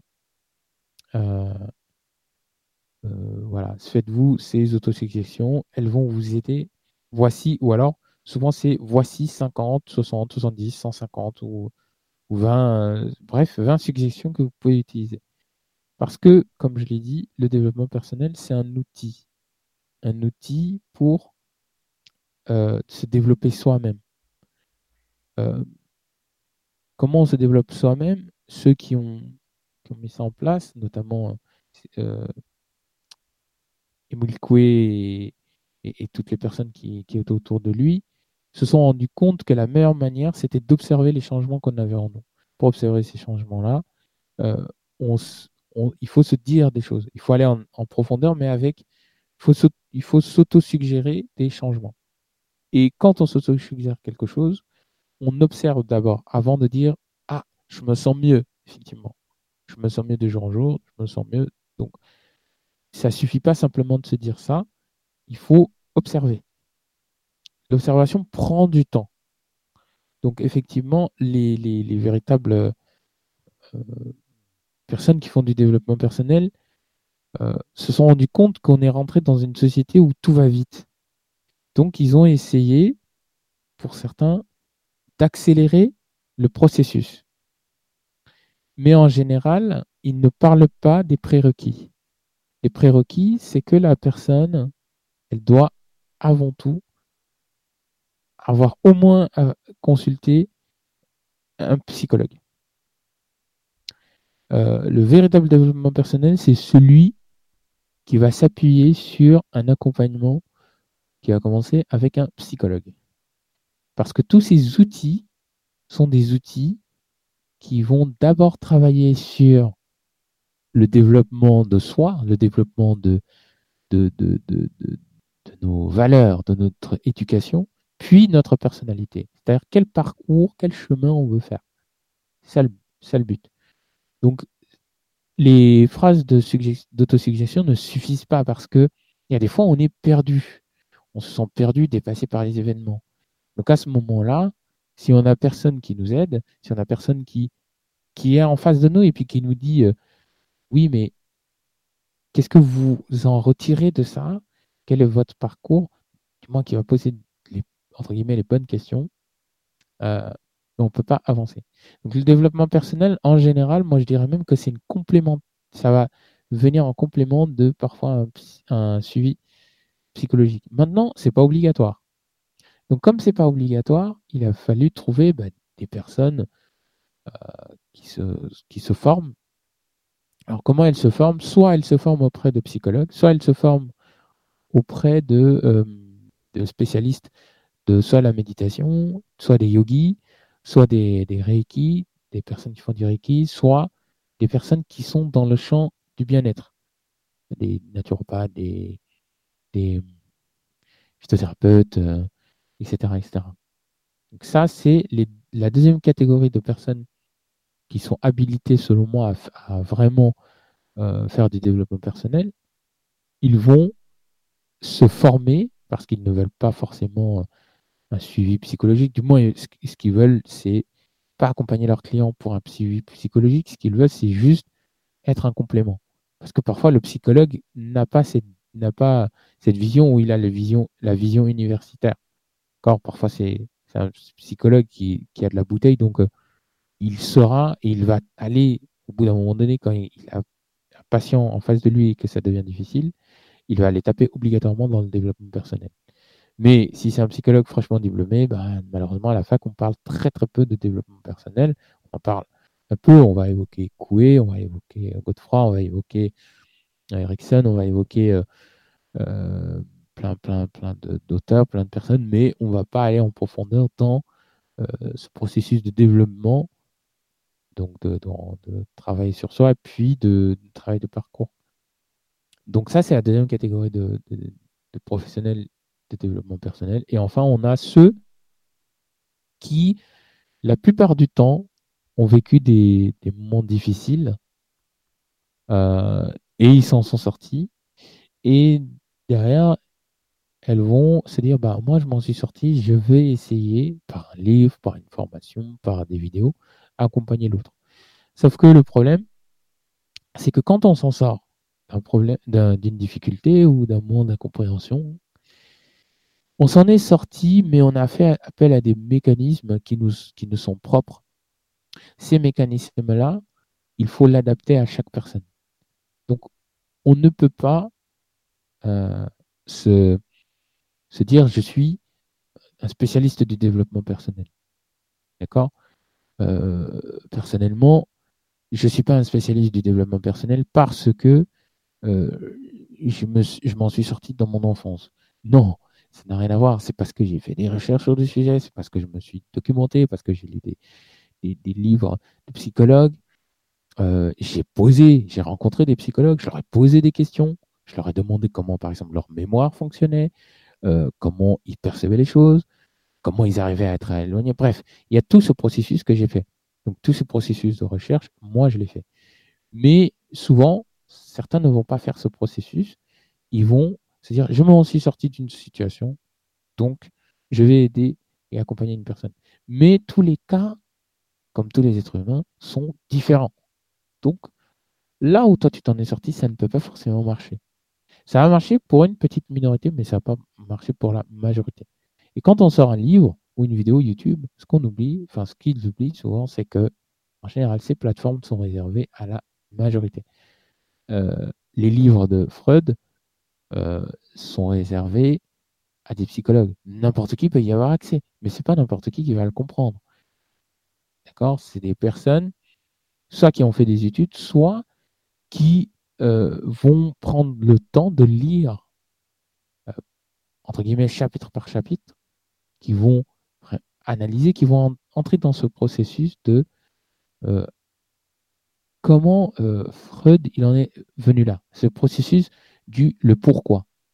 D'ailleurs, ceux qui font des développements personnels, qui accompagnent, vont dire mais pourquoi? Ils vont te demander le pourquoi. Pourquoi tu fais ça? Pourquoi tu veux faire ça? Qu'est-ce qui, qu'est-ce qui t'emmène? Qu'est-ce qui te propulse? Voilà. Donc, pour moi, il y a deux euh, spécialistes de développement personnel. On a ceux qui sont psychologues et qui utilisent les outils ou l'outil de développement personnel. On a ceux qui ont envie de travailler dans le développement personnel euh, et d'aider le plus grand nombre, qui vont donc, comme moi, soit faire des recherches, soit aller voir des, des, psychologues qui vont se former. Pour ceux qui veulent aller encore plus loin, ils vont se former. Et puis euh, après, bah, tu as toute personne qui peut, même toi, hein, demain, si tu en es sorti d'une situation bah, difficile, tu peux écrire un livre et dire voilà, comment on fait? J'ai fait telle et telle et telle et telle étape. Vous faites telle et telle et telle et telle, étape, ça va marcher. Oui, mais toi, tu vas pas parler des prérequis. Un exemple très simple. Euh, tu étais, euh, tu étais avec une personne aveugle, tu l'accompagnais. Qu'est-ce qui s'est passé? Tu traversais la route, la voiture a reculé. À, allez, à 2-3 minutes, il a, il a, il a, il a cogné le, la personne aveugle. La personne aveugle, forcément, elle avait peut-être des fragilités euh, euh, physiques au niveau de ses jambes, donc elle est tombée. Euh, il s'en est fallu de peu pour que ben, la personne soit écrasée. Sauf que le choc a été tellement violent que la personne elle se sent mal. La voix, toi, tu as eu le réflexe de crier sur le conducteur, du moins de crier. Les autres voitures qui étaient devant et derrière ont klaxonné. Pour, voilà. La voiture s'est arrêtée. Les pompiers sont venus. Donc la personne, elle s'en sort. Et toi, tu vas dire, voilà, comment la personne, elle s'en est sortie? Et quand elle était à l'hôpital, elle se répétait ça, ça, ça, ça. Le contexte, c'était l'accident. D'accord? Il y en a beaucoup hein, qui vont utiliser les accidents. Mais quel type d'accident? Il y a plusieurs types d'accidents. Il y a des accidents dont on va, croire qu'on s'en est sorti. Mais euh, sans sortir d'un traumatisme, quel qu'il soit, ça met des années, des années, des années. Donc, euh, faire du développement personnel sans justement avoir eu cette vision de l'esprit en tant que tel, c'est pas du développement personnel pour moi j'ai l'impression que c'est un peu une mode en ce moment. Je sais pas, tu vois beaucoup de choses, des, des disques, enfin des CD avec euh, euh, en 7 jours, euh, vous pourrez vous relaxer, être. Enfin, je sais pas, il y a plein de trucs, vraiment des solutions miracles, soi-disant. Alors bon, c'est un peu particulier. Ou tu as des relaxations guidées aussi. Après, ça dépend par qui c'est fait, mais il y en a beaucoup, beaucoup de ça. Mais après, voilà, le problème, il est là, il réside, c'est que dans le développement personnel, il n'y a pas d'école de, formation. Il n'y a rien. N'importe qui peut faire du développement personnel. N'importe qui. Là où tu vas savoir si c'est un charlatan, si c'est la qualité et euh, ce qui va définir la personne qui t'accompagne. Je t'accompagne, demain tu me dis écoute Mohamed, je me sens pas forcément de faire une épreuve euh, de natation. C'est galère. J'arrive première, mais là, en fait, euh, là, j'ai envie de. Ah, ah, moi, je suis très ambitieux. Donc, euh, je, vais, viser l'ambition pour toi. Tu dirais, je veux faire les JO de Paris. Donc, tu, mets tout en œuvre. Tu, euh, ok, super. On est en 2022.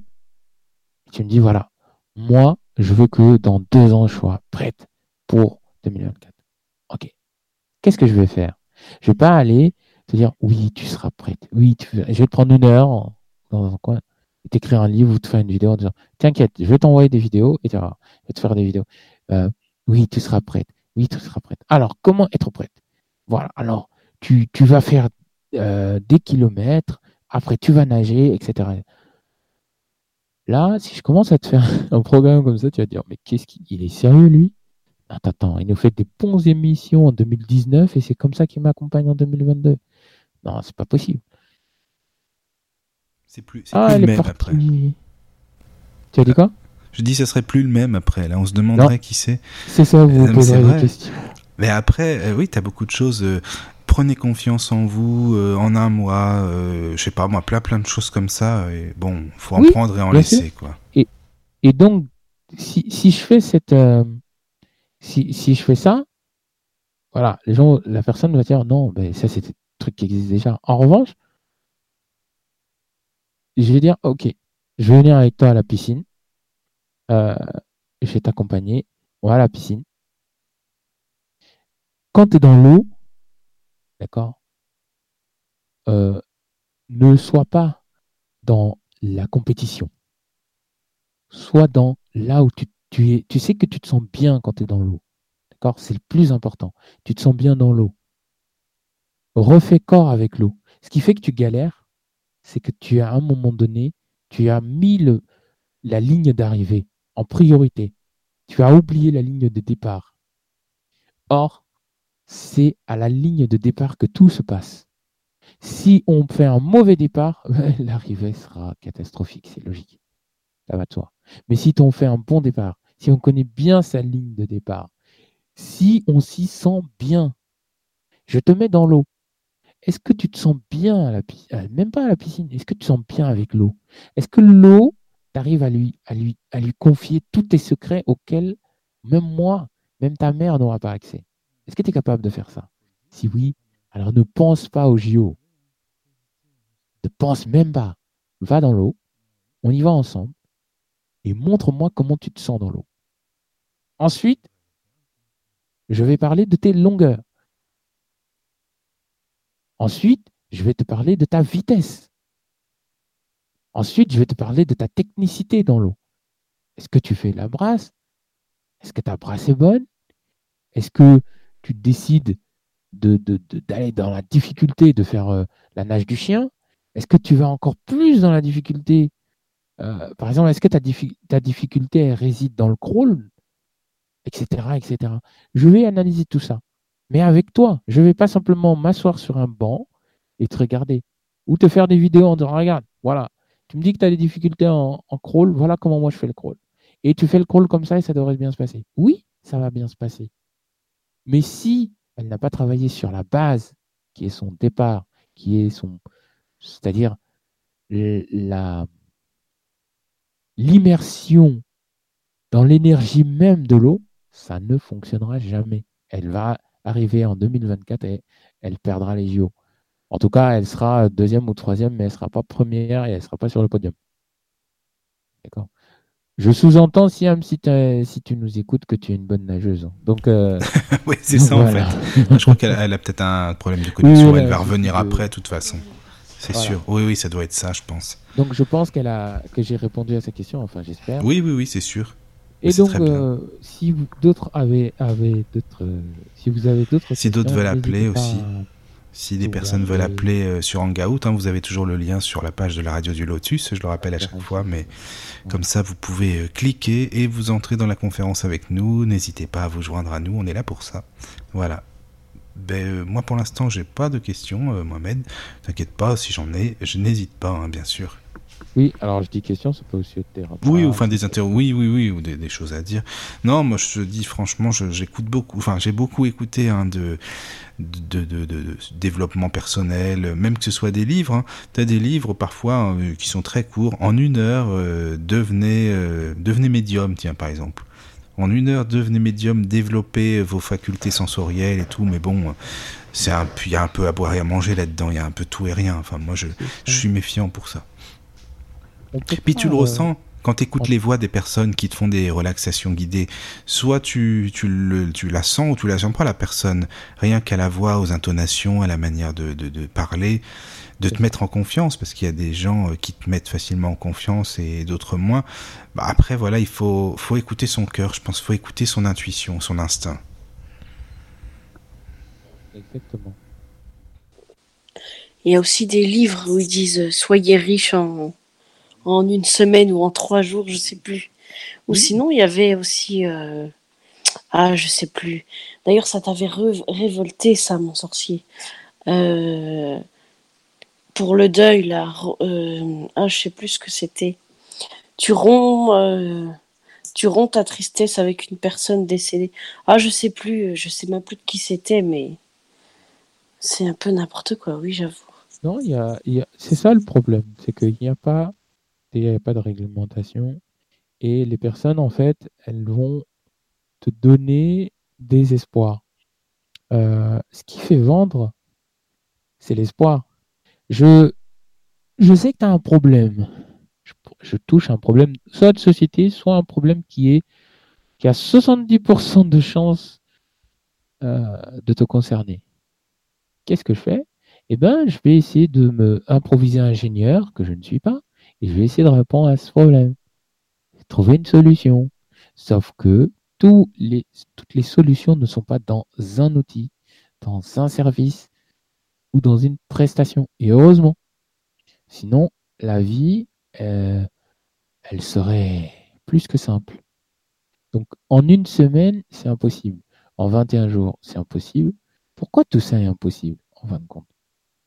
Parce que euh, ils vont me dire, euh, oui, mais attends, nous, on a pu le faire, nous, on est sûr que c'est faisable.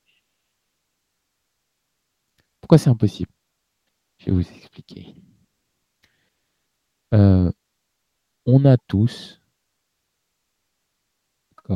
autant que nous sommes, des qualités, des défauts, des... mais on a surtout tous des capacités qui nous sont propres. On est et on ne peut pas modifier ça. On est avec ses capacités et on part avec ses capacités. On ne va pas pouvoir les modifier. C'est ça que ces gens oublient. On nous dote de quelque chose, ça peut être la médiumnité, mais tout le monde ne peut être médium. Pourquoi? Parce que le, le parcours à faire que, que, que la personne a fait quand, quand elle a appris qu'elle était médium, ce parcours-là, l'autre personne ne pourra pas faire même un dixième d'accord, du parcours. Parce que la personne qui est médium, ça se trouve, elle a eu des événements tellement atroces, des événements. Quand on regarde, je prends l'exemple de la série Dead Zone, le- du, très, du livre et du célébrissime Stephen King, pas, non pas Hawking, Hawkins, mais Stephen King. Stephen King a écrit euh, La ligne verte, euh, Dead Zone, euh, j'oublie. Oh, j'ai un trou de mémoire. Il y a aussi euh, Carrie, je crois, mais je suis pas sûr. Enfin bref, en tout cas, sûr et certain, il a écrit ces deux livres. Et dans Dead Zone, à la suite d'un accident, euh, euh, John Smith, il, a, euh, il arrive, en touchant les gens, à voir leur passé, leur présent, leur futur. Donc là, il développe les facultés médiumniques. Donc, si on prend rien que ça, il a fallu un accident. Euh, attends, en 21 jours, tu vas demander à la personne de faire je ne sais combien d'accidents pour activer ses facultés euh, hypersensorielles. Elle en a d'autres. Si elle n'est pas médium, pourquoi tu ne lui proposes pas de l'accompagner pour trouver sa faculté sensorielle? Est-ce qu'on peut trouver sa faculté sensorielle en 21 jours? Non. Que 21 jours, 7 jours, 21 jours, ça ne suffit pas. C'est le début du commencement de l'exploration. Je vous renvoie sur les autres émissions, notamment euh, sur l'émission euh, du développement personnel. Euh, euh, de la loi d'attraction, pardon. Mais en 21 jours, on ne peut pas. C'est pas possible. Je disais tout à l'heure, modifier votre réalité en quelques secondes. Mais il faut énormément, énormément d'années pour pouvoir y arriver. Et encore, on ne la modifie même pas. On bouge un élément. On bouge un élément qui est notre focus. La seule chose sur laquelle on peut agir, c'est notre focus.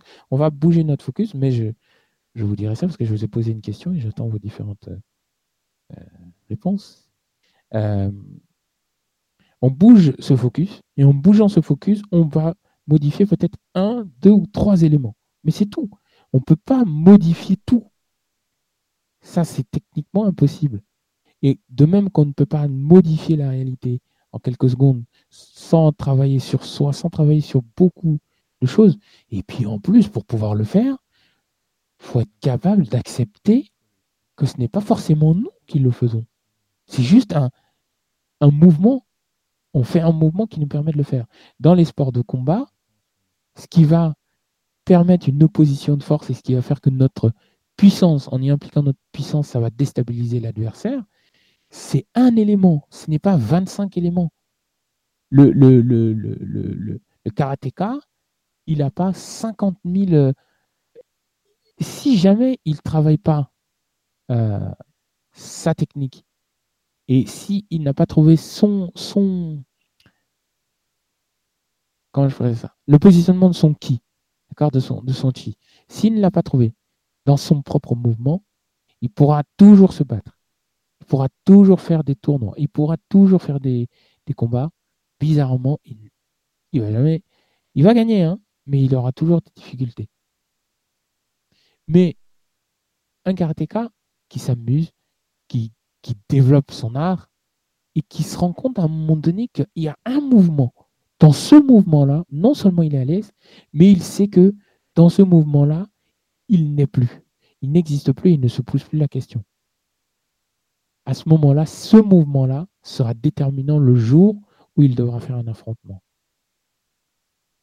Rappelez-vous, hein, quand j'ai parlé un peu de Bruce Lee, une citation que j'avais vue euh, sur euh, quand il avait été interviewé, et même dans euh, La Fureur du Dragon, il le dit. il dit ne sois, ne, tu n'existes plus. Tu n'es plus là. C'est plus toi qui es là. D'accord? Donc quand on en arrive à ce moment-là, on peut faire des choses. Mais pour en arriver là, il faut casser beaucoup, beaucoup de barrières imposées par la société, imposées par nos parents, imposées par l'éducation. Et ça demande une, énergie plus que colossale de se dire je me détache de mes parents. Le, mot détacher de ce qu'on m'a appris, que mon père et ma mère m'ont appris, c'est juste phénoménal. comment des personnes, et moi j'hallucine à chaque fois, comment des personnes peuvent espérer aider s'ils ne travaillent pas d'abord sur les prérequis? C'est quoi le prérequis? C'est toi. Où es-tu? Est-ce que tu es fortement ancré ici? Ou est-ce que tu es prêt à te dire que tu n'es pas là? Quand je dis que tu n'es pas là, c'est que tu fais un avec l'existence. Tu n'es plus dissocié de l'existence. C'est pas je suis euh, sur mon ordinateur. Non, je suis à la fois sur mon ordinateur, je suis à la fois conscient d'être sur mon ordinateur, tout comme je suis à la fois conscient d'être assis, je suis à la fois conscient que j'ai bien mangé ou pas. Enfin bref, je suis conscient. Mais le fait d'être conscient enlève tous les, tout le superflu qu'il y a devant moi. Ça m'enlève ce beau, bel écran euh, en, je ne sais, en je ne sais quelle matière, etc., etc. Ça enlève tout ça puisque je suis dans l'unicité automatiquement. Et c'est ce que ces personnes oublient souvent. Et tu as d'autres DVD ou CD qui vont te dire soyez dans l'unicité. Alors pour être dans l'unicité, inspirez, respirez, inspirez. Il y a un, euh, ouvrage que je peux vous recommander qui est plébiscité et qui marche réellement, c'est qui a des très bons exercices. Ça s'appelle le Code de Moïse. C'est un très bon ouvrage. Je vous invite à, le parcourir. Il est très bien. Il contient énormément d'exercices qui favorisent et qui revient sur pratiquement tout ce que je vous ai dit. Pratiquement. Bien sûr, avec une vision parce qu'il est réédité, mais en tout cas, c'est un code qui est là depuis euh, des années et ça n'a rien à voir avec euh, Moïse hein, en tant que tel. C'est, je ne sais pas d'ailleurs pourquoi il a appelé le code de Moïse, mais bon. parce que Moïse, pour ceux qui ne le savent pas, c'est Moshe Rabbinou, hein, qui veut dire le, maître, le maître Moshe. Mais, mais, mais voilà, le code de Moïse, c'est très bien. C'est quoi comme genre d'exercice dedans? Alors, tu as de la respiration, tu as de l'accompagnement de la visualisation. On, t'aide à vraiment visualiser, pas forcément euh, ce que tu veux, mais tu as vraiment une visualisation, visualisation, euh, comme on pourrait l'appeler, une pleine conscience. Euh, et tu en as plein d'autres parce que je ne l'ai pas fini. Mais il y a plein, plein d'autres, des questions que le code t'invite à te poser. Voilà. D'accord. Ça existe en audio ou tu l'as en... Oui, c'est en audio. Euh, moi, je l'ai pris sur Audible parce que j'ai un abonnement. Ok, ok. Et il existe euh, sur la toile. Euh, je pense que des personnes ont dû le, le mettre sur YouTube. Je pense. Ok.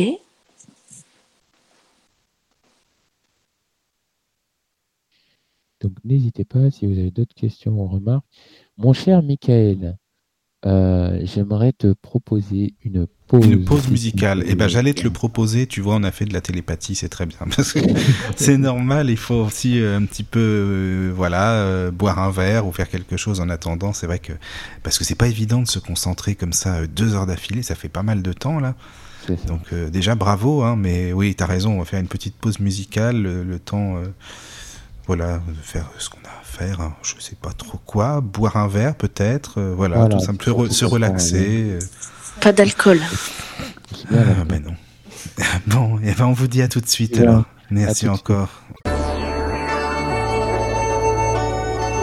La radio du Lotus, la radio qui t'en donne toujours plus.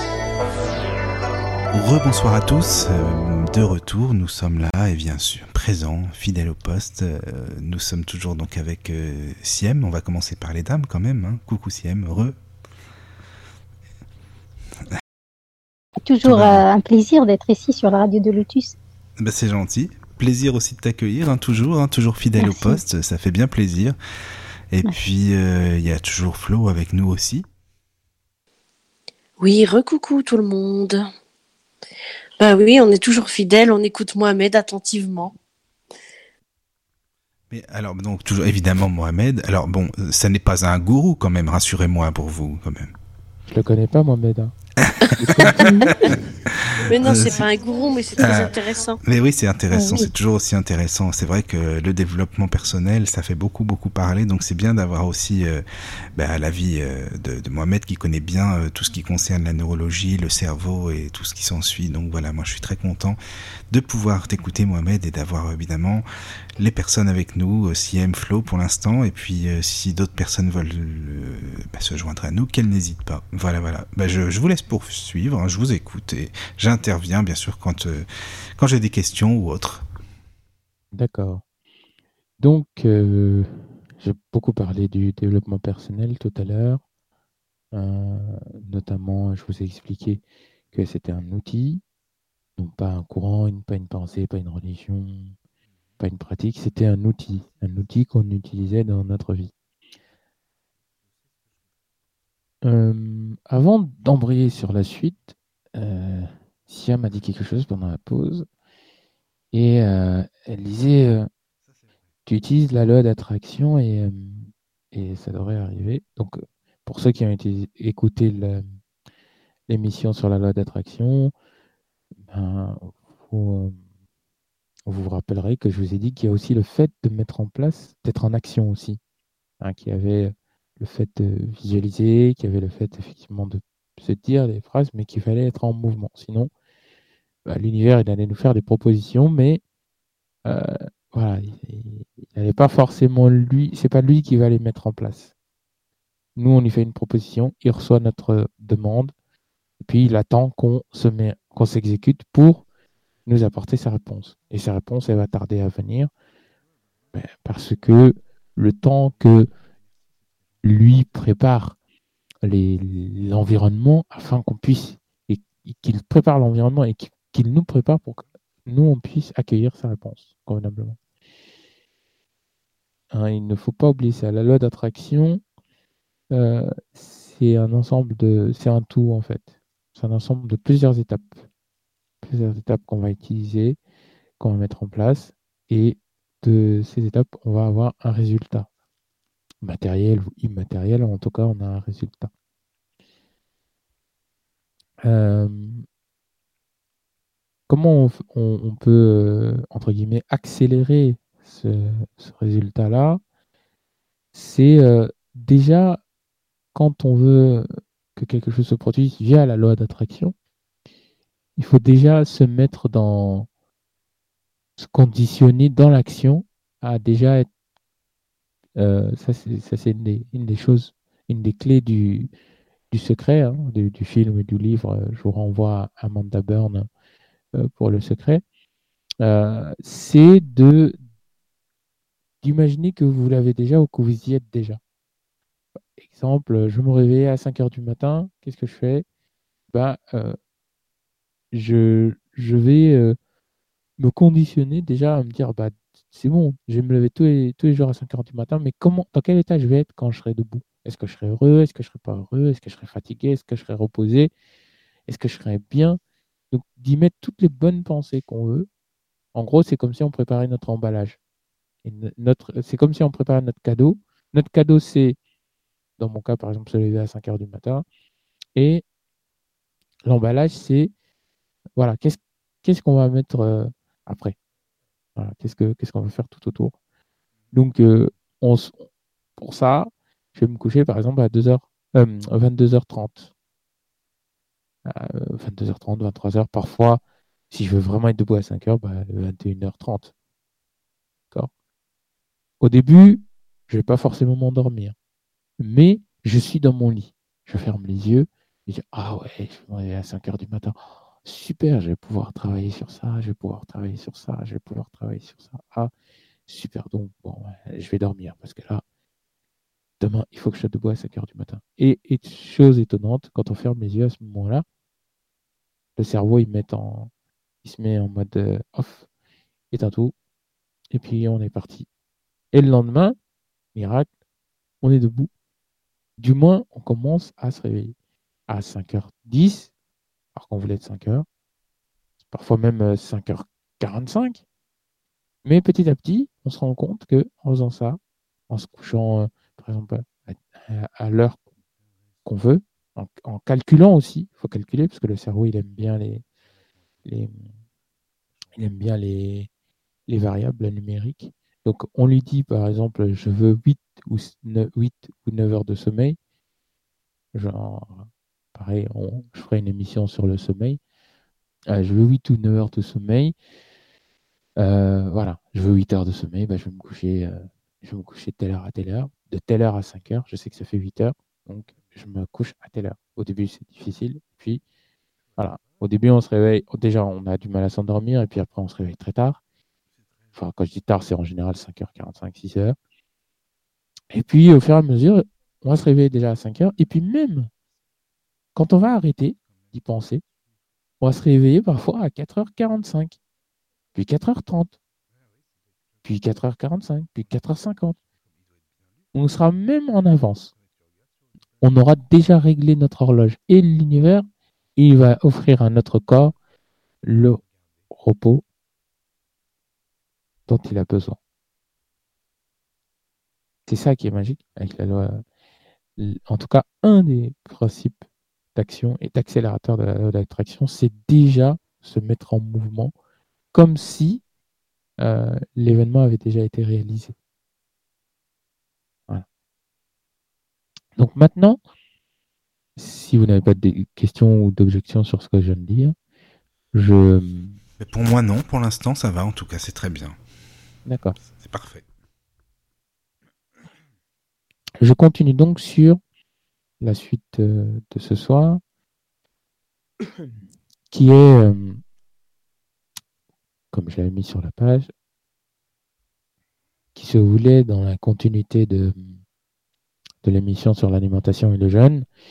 Mais ce que je voulais voir avec vous, c'était surtout l'équilibre. Pourquoi il est bon de bien manger? Pourquoi il est bon de se sentir bien dans son cœur? Et pourquoi euh, cela va favoriser et, améliorer notre apprentissage et notre compréhension. Alors, dans l'intestin, euh, c'est là où se passe énormément de choses. D'accord? On ne va pas les réaborder ici. Je vous envoie au cours de SVT pour ceux qui en ont fait ou, alors sur euh, Internet, vous pouvez trouver des explications sur l'appareil digestif. Sur Doctissimo, c'est très bien fait. Donc, ou même sur Passeport Santé. Passeport Santé, c'est bien. En plus, c'est fait avec humour. Donc, voilà. dans notre intestin, il se passe énormément de choses. Mais il se passe l'essentiel. L'essentiel, c'est quoi? C'est la fabrication des fameux messagers chimiques qu'on utilise pour pouvoir exister, du moins appréhender notre environnement et le monde qui nous entoure. Les neurotransmetteurs, c'est des molécules chimiques qui vont être libérées pour favoriser la communication électrique entre deux neurones. D'accord? Les neurotransmetteurs vont être des molécules chimiques qui vont être libérées pour faciliter, favoriser la communication électrique entre deux neurones. Je l'ai répété parce qu'elle n'est pas facile à digérer, celle-là. Donc, quand on euh, veut se sentir bien, on va stimuler le système de récompense. On parlera du. Je ferai une émission sur le bonheur, mais on va stimuler le système de récompense. Le système de récompense, il va contenir, entre autres, je dis bien entre autres, la dopamine et le neurotransmetteur qu'on nomme là le. Ces deux neurotransmetteurs vont venir relaxer, relâcher toutes les tensions, à la fois électriques et biophysiques, que nous avons dans notre organisme. Mais dans l'intestin, pour que soit bien, euh, pour que notre corps soit bien détendu, si on mange des choses qui sont chargées en, en métaux lourds, certains poissons qui sont chargés en métaux lourds, qu'est-ce qui va se passer? Eh bien, on va être sujet à souvent euh, des crises d'angoisse. On mange pourtant très bien, très équilibré, mais ça ne suffit pas. On arrive, on est incapable, par exemple, de stimuler le GABA. On fait euh, de la visualisation positive, on fait de la cohérence cardiaque, mais à chaque fois, on n'y arrive pas. Donc, parfois, il faut changer un élément dans l'alimentation. quand euh, on n'arrive pas, par exemple, à se relaxer avec le GABA. Donc je repars avec le GABA puisque au final, euh, euh, la relaxation, ça favorise aussi le bien-être, mais je reviendrai sur la, dopamine pour le bonheur. Mais quand on prend le, GABA, par exemple, pour se relaxer, si on veut se relaxer, mais que euh, on n'y arrive pas depuis un, deux ou trois jours. L'alimentation y est pour beaucoup. Mais quand on va en classe ou quand on se met devant une bonne émission sur la radio du Lotus et qu'on galère à écouter parce qu'on se sent voilà, soit on est fatigué, mais on, pense à plusieurs choses, 50 milliards de choses à la fois, et on fait pourtant de la cohérence cardiaque. Qu'est-ce qui se passe? C'est qu'on a peut-être mangé quelque chose qui est venu perturber euh, la libération du GABA. Il faut savoir également que ces molécules chimiques, ils sont fabriqués à partir des aliments qu'on a mangés et qu'on va synthétisés. D'accord? C'est après les avoir transformés en, d'autres propriétés que l'organisme va les assimiler, que le sang va les transporter, tout le système, la, fatigue va le transporter, va l'utiliser et va le distribuer au cerveau.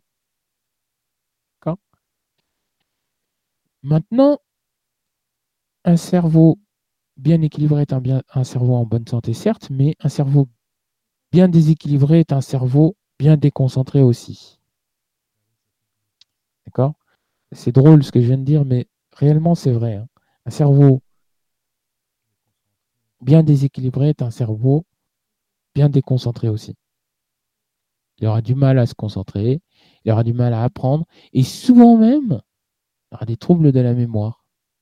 Personne ne va dire, mais c'est hallucinant. Pour vous donner un exemple, alors je ne sais pas si c'est mon alimentation, mais je pense que c'est parce que j'en vois tellement peu. Moi, dans mon cas, je pense que c'est une histoire de, ne jamais en avoir vu.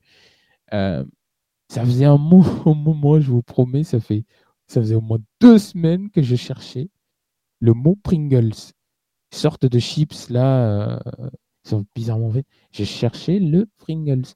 Et pourtant, j'ai été capable de vous faire des émissions avec des quantités astronomiques d'informations que je pourrais ressortir alors de différentes manières.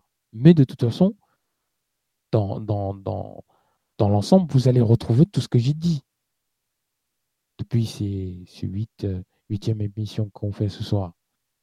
Mais euh, le mot Pringles, j'ai galéré à le retrouver. Et pourtant, dans mon alimentation, il n'y avait rien de spécial. Je variais souvent. Il y a des fois, ben voilà, je jeûne intermittent hydrique pour ma part. Mais pourtant, c'est très bon. Ouais, il y a tout ce qu'il fallait, mais j'arrivais pas à retrouver le mot Pringles. Donc je pense que c'est une histoire de. J'en vois pas beaucoup pour ma part. Mais quelqu'un qui va avoir du mal à vous dire. Ah, ah, il sait qu'il habite à Paris. Il sait qu'il est. Euh, je pense pas qu'elle soit là, mais admettons. Il sait qu'il habite à Paris, qu'il est dans la rue de Paris et qu'il est au numéro 75. Il y a tout ce qu'il faut pour savoir qu'il est à Paris. Eh bien, quand on va lui demander quel est son code postal, il va être incapable de le donner à cette personne-là, qu'est-ce qu'on va lui demander? C'est est-ce que tu manges bien? Oui, je mange très bien. Qu'est-ce que tu manges? Ah, je mange des pizzas, je mange, je vais souvent McDo, je vais, euh, euh, je vais euh, au chicken. faut pas critiquer les chicken, c'est les meilleurs. on va, je vais chez Burger King, etc., etc. Mais ça, c'est pas une bonne alimentation, ça. Enfin, je critique pas, mais du moins, si tu veux te souvenir que tu habites à Paris, dans la rue de Paris, au numéro 75, tu as tout intérêt à, arrêter de manger ça. Parce que ce qu'on mange, soit le cerveau s'en sert, donc il, il le réutilise, soit il s'en sert pas ou il a du mal à s'en servir. Donc, ça va perturber son équilibre, ça va le déséquilibrer et ça va le déconcentrer. À partir de ce moment-là, on ne pourra pas apprendre. On ne pourra pas comprendre. C'est quand même dangereux. Parce que bon, apprendre, bon, moment d'inattention, moment de déconcentration, ça peut arriver. Mais comprendre quand même, c'est quand même perturbant de ne pas pouvoir comprendre les choses. Ah. Donc, l'alimentation est primordiale. Si on s'est bien alimenté. On a un repas riche et varié, mais que on ne respire pas, on ne fait pas de cohérence cardiaque. Ou alors on, bloque sa respiration, la respiration est saccadée.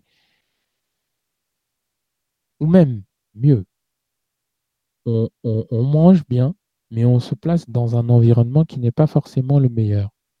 On est tout le temps soumis à du stress, de l'oppression, de la déprime, etc. etc.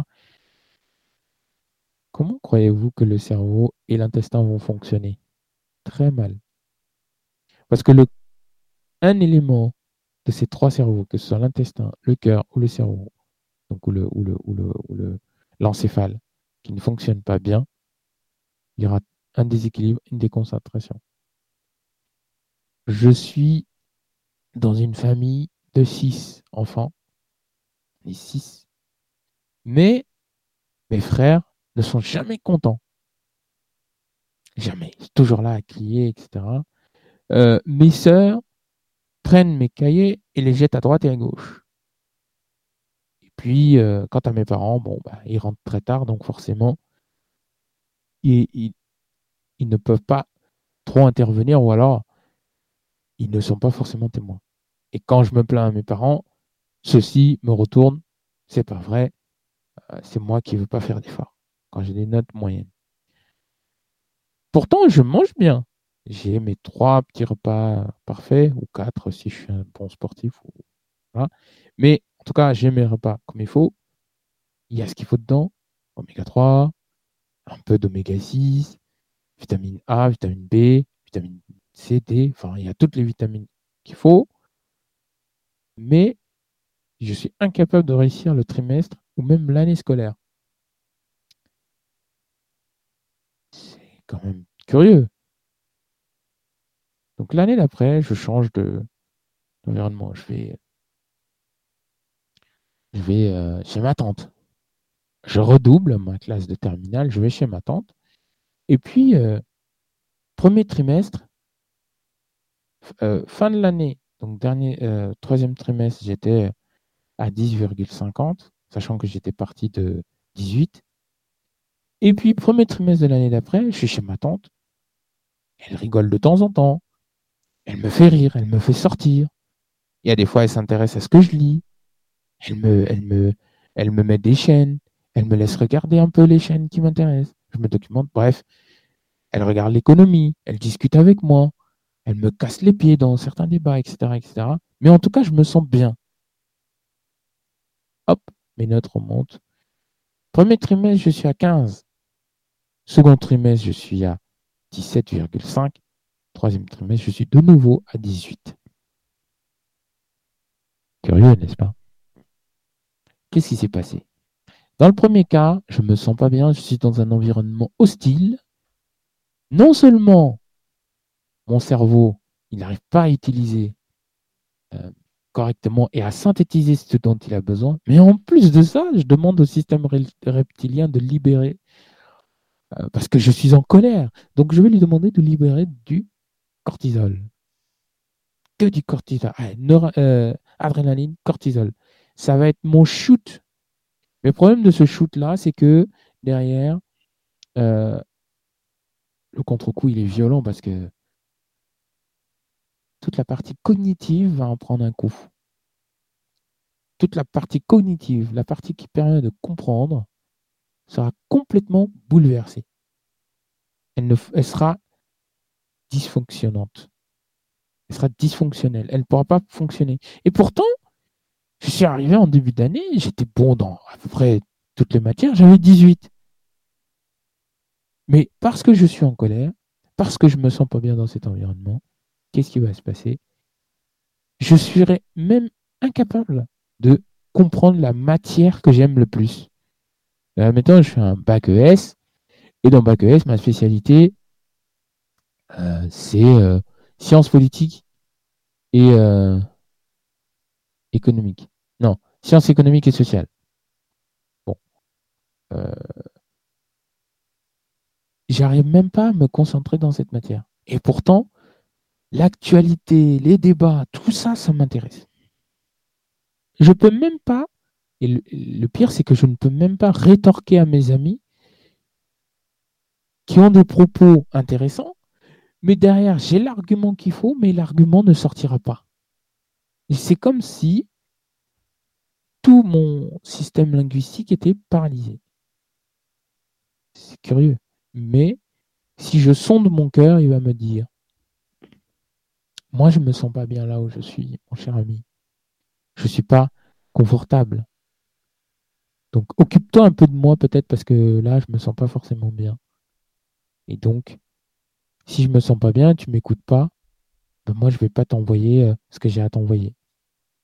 Je vais pas t'envoyer, euh, je vais pas permettre la, bonne circulation, par exemple, de tout ce qui est acétylcholine, sérotonine, euh, dopamine, noradrénaline, etc., etc. Je ne vais pas faciliter leur, leur circulation. Hey, mon ami, oublie pas, je ne suis pas simplement qu'une pompe. Je suis aussi intelligent que ce que tu utilises pour comprendre tes cours et je suis aussi intelligent que ce que tu utilises pour observer le monde. Sans moi, tu ne peux pas observer le monde parce que tu seras incapable de le ressentir et de t'y immerger. Donc un cerveau déséquilibré est un cerveau déconcentré. Un cœur attristé est un cœur euh, vagabond, est un cœur qui, qui se laisse aller. Voilà, est un cœur qui se laisse aller. Il cherche même plus. Il fait son rôle de pompe.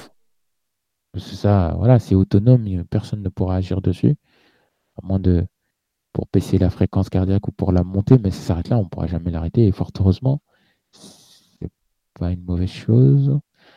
Donc, euh, si on ne se sent pas bien dans son cœur, notre cerveau ne fonctionnera pas bien.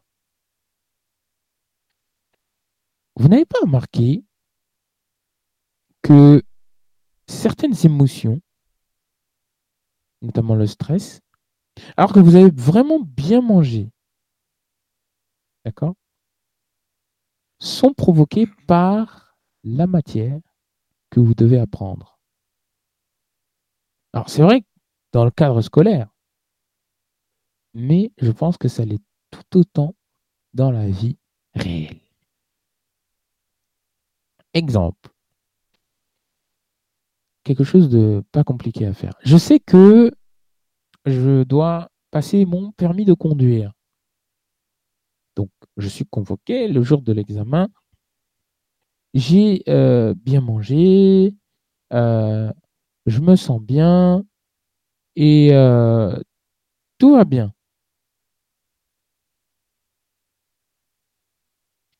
Mais euh, j'ai l'impression de ne pas avoir euh, connu euh, ou bien appris le code. Qu'est-ce qui va se passer? Je vais avoir mal au ventre. Et dans mon cœur, je vais être comme... le mauvais pressentiment va venir de la connaissance que je suis censé avoir. C'est quand même curieux. Dans mon cœur, je vais être mal. Je vais pas. Et je vais passer en un instant, en une nuit, à des états de bien-être, à des états de complet désarroi. C'est quand même incroyable. C'est quand même incroyable, d'autant plus qu'il s'agit tout simplement d'un concours que j'ai révisé, que j'ai travaillé. J'ai passé du temps à le faire. Je suis sûr d'en avoir la maîtrise. C'est ça le pire, c'est que je suis sûr d'en avoir la maîtrise, mais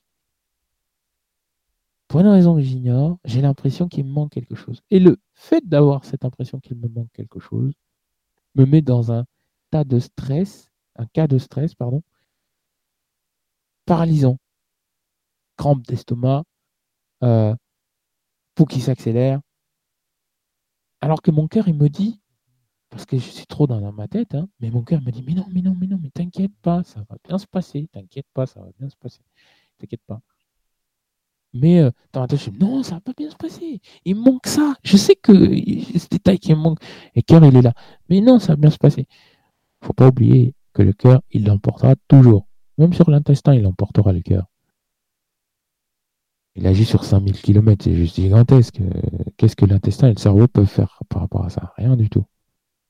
Et lui, va dire, bon, d'accord, vu que tu as l'impression qu'il te manque quelque chose, eh ben moi, je vais te faire comprendre qu'il te manque quelque chose. Et tiens, pendant que j'y suis, je t'envoie la dose nécessaire pour que tu te sentes bien, bien, bien, bien mal. Hein. Comme ça, pendant que tu y es, euh, tu vas pas être bien, tu vas rater, euh, tu vas pas te réveiller à l'heure, tu vas être complètement stressé. Et puis, euh, pendant que j'y suis, tiens, je vais même t'empêcher de, de, pouvoir apprécier ton repas. Parce que ton repas, il était bon, moi, il me plaît. Hein. Et même ton intestin, il est content. Mais comme tu es borné, eh ben, on va t'envoyer la sauce pour que tu sois encore plus borné. Mais je ne suis pas sûr que tu vas apprécier.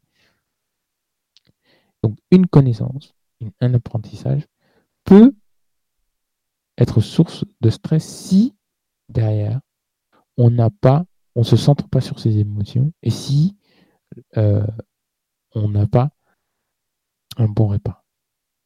comment on favorise cet équilibre? Je vous renvoie à l'émission de la semaine euh, y a deux semaines, je crois, sur l'alimentation et le jeûne. Déjà, on va mettre en place quelques jours, bien quelques jours, pas même une semaine si possible, pas le jour même, ça sert à rien, ça n'a aucun effet. Donc euh, voilà. Mais une semaine avant, c'est de préparer des de trois jours. Pendant trois jours, on fait un jeûne hydrique. D'accord? Pendant ce jeûne hydrique, ce qui est, ce qui est extraordinaire avec le jeûne, c'est que euh, l'intestin, il n'aura que de l'eau. On n'aura que euh, ce dont le corps est fait à 80%, l'eau. Donc, on va l'utiliser. Mais dans l'eau, il y a énormément de propriétés. Hein. Il y a suffisamment de choses, d'informations pour nous permettre d'être nourris. Mais bon. Bon.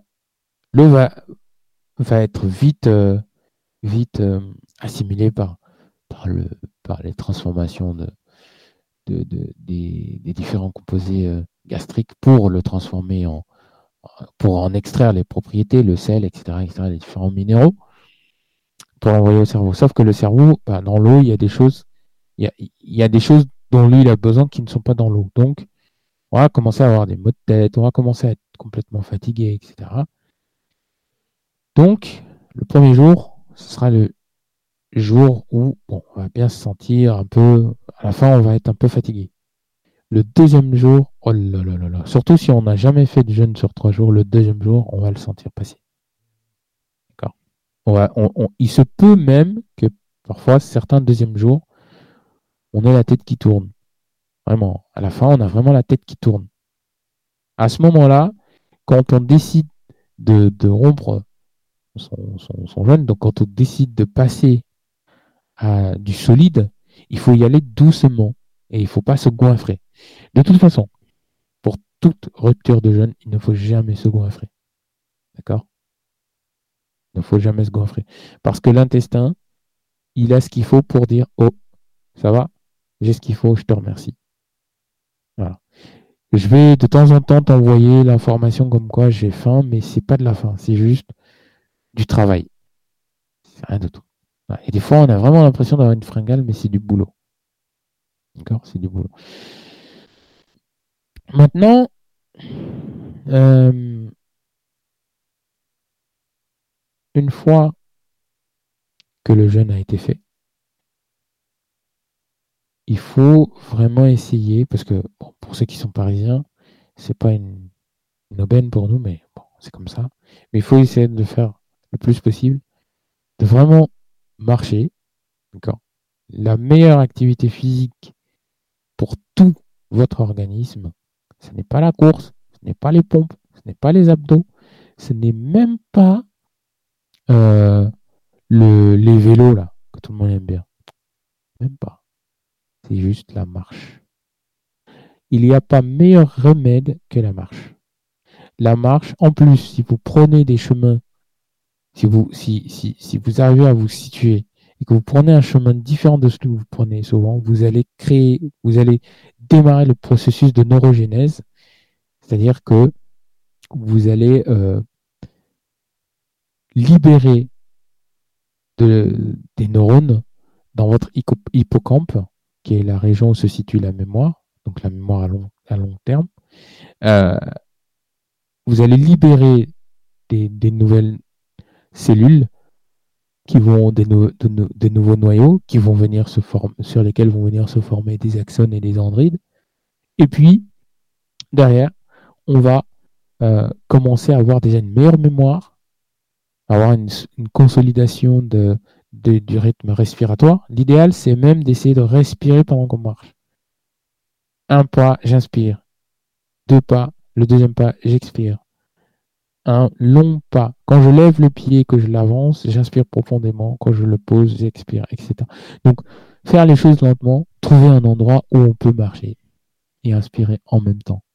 Tout ça, ça va favoriser déjà la circulation, ça va favoriser la création de nouveaux, nouveaux neurones si on prend des chemins différents. Et ce n'est que du luxe. Si on a le, la marche, en plus d'une très très bonne alimentation, en plus d'une euh, d'un apprentissage quotidien de quelque chose qui nous fait plaisir. Euh, faut pas se mentir en fait. Il faut pas apprendre des choses qu'on n'aime pas. Euh, exemple, moi je sais que c'est pas que j'aime pas, mais c'est pas un domaine qui m'attire beaucoup. la, la machinerie. D'accord? Je sais que le phénomène physique qui y a autour m'intrigue. Tout ce qui est autour de comment le robot va venir de manière industrielle euh, faire les choses, ça va être super intéressant. C'est vrai que, en termes de culture scientifique, c'est euh, un, un, régal pour moi, mais jamais j'irai vous, chercher à vous expliquer la machinerie. Je, je, laisserai le soin aux spécialistes ou aux étudiants de l'ENS pour le faire. D'accord? Moi, c'est pas un truc que j'aime. En revanche, le fonctionnement du cerveau, bon, j'aurais jamais cru que je m'y intéresserais, je vous avoue. Hein. Mon, domaine de prédilection de départ, c'est le développement personnel. Je vous renvoie à la première émission où je vous ai fait une introduction par rapport à, moi et à mon histoire. Mais euh, petit à petit, je me suis intéressé au cerveau par rapport à, à des membres qui me sont proches. Et puis, je me suis rendu compte qu'en fait, j'aimais sacrément ce domaine. Et c'est là où j'ai compris qu'il y a quand même pas mal de choses qui résidaient autour de ce domaine. Des neurosciences, de la psychologie, de la psyché en, elle-même. Euh, et, puis voilà, tout ce qui est phénomène énergétique, phénomène électrique, phénomène. Tout ça, bon, bah, dans le cerveau, on le retrouve. Hein. Le cerveau, c'est la meilleure machine qui soit. Avec le cœur et l'intestin, ce sont les meilleures machines qui soient. Donc, euh, il ne faut pas euh, prendre un domaine qu'on n'aime pas domaine qu'on veut apprendre qu'on n'aime pas. Alors dit comme ça, c'est vrai qu'on a des conditionnements hein, familiaux qui font que bah, souvent on reste euh, bloqué sur euh, un domaine parce que notre père, bah, il a travaillé là-dedans ou notre mère a travaillé là-dedans. Ça va influencer un peu notre décision. Donc on se dit, voilà, moi je veux faire ça parce que bah, mon père, il a fait ça. Bon, bah, ça s'est bien passé. Moi. Est-ce que tu aimes le domaine? T'aimes le domaine? Non, pas forcément, mais je vais quand même le faire. C'est une mauvaise idée. Mais non, je, moi je te dis, je te promets, tu t'intéresses à un domaine qui, qui t'aime pas, je te le dis, c'est une mauvaise idée. Mais non. D'accord, eh ben vas-y. On fait le bac, on va faire le droit. Ah, il y a un problème. Au deuxième semestre, euh, l'amphi dans lequel tu es censé se trouver, te trouver, tu n'y es plus bizarrement, à la maison, sort un courrier. Nous vous informons que votre, votre enfant ne s'est pas présenté aux épreuves de partiel. Aïe. Ton père est juriste. Toi, tu veux faire droit parce que ton père est juriste. Mais est-ce que tu aimes le droit? Est-ce que ça te passionne?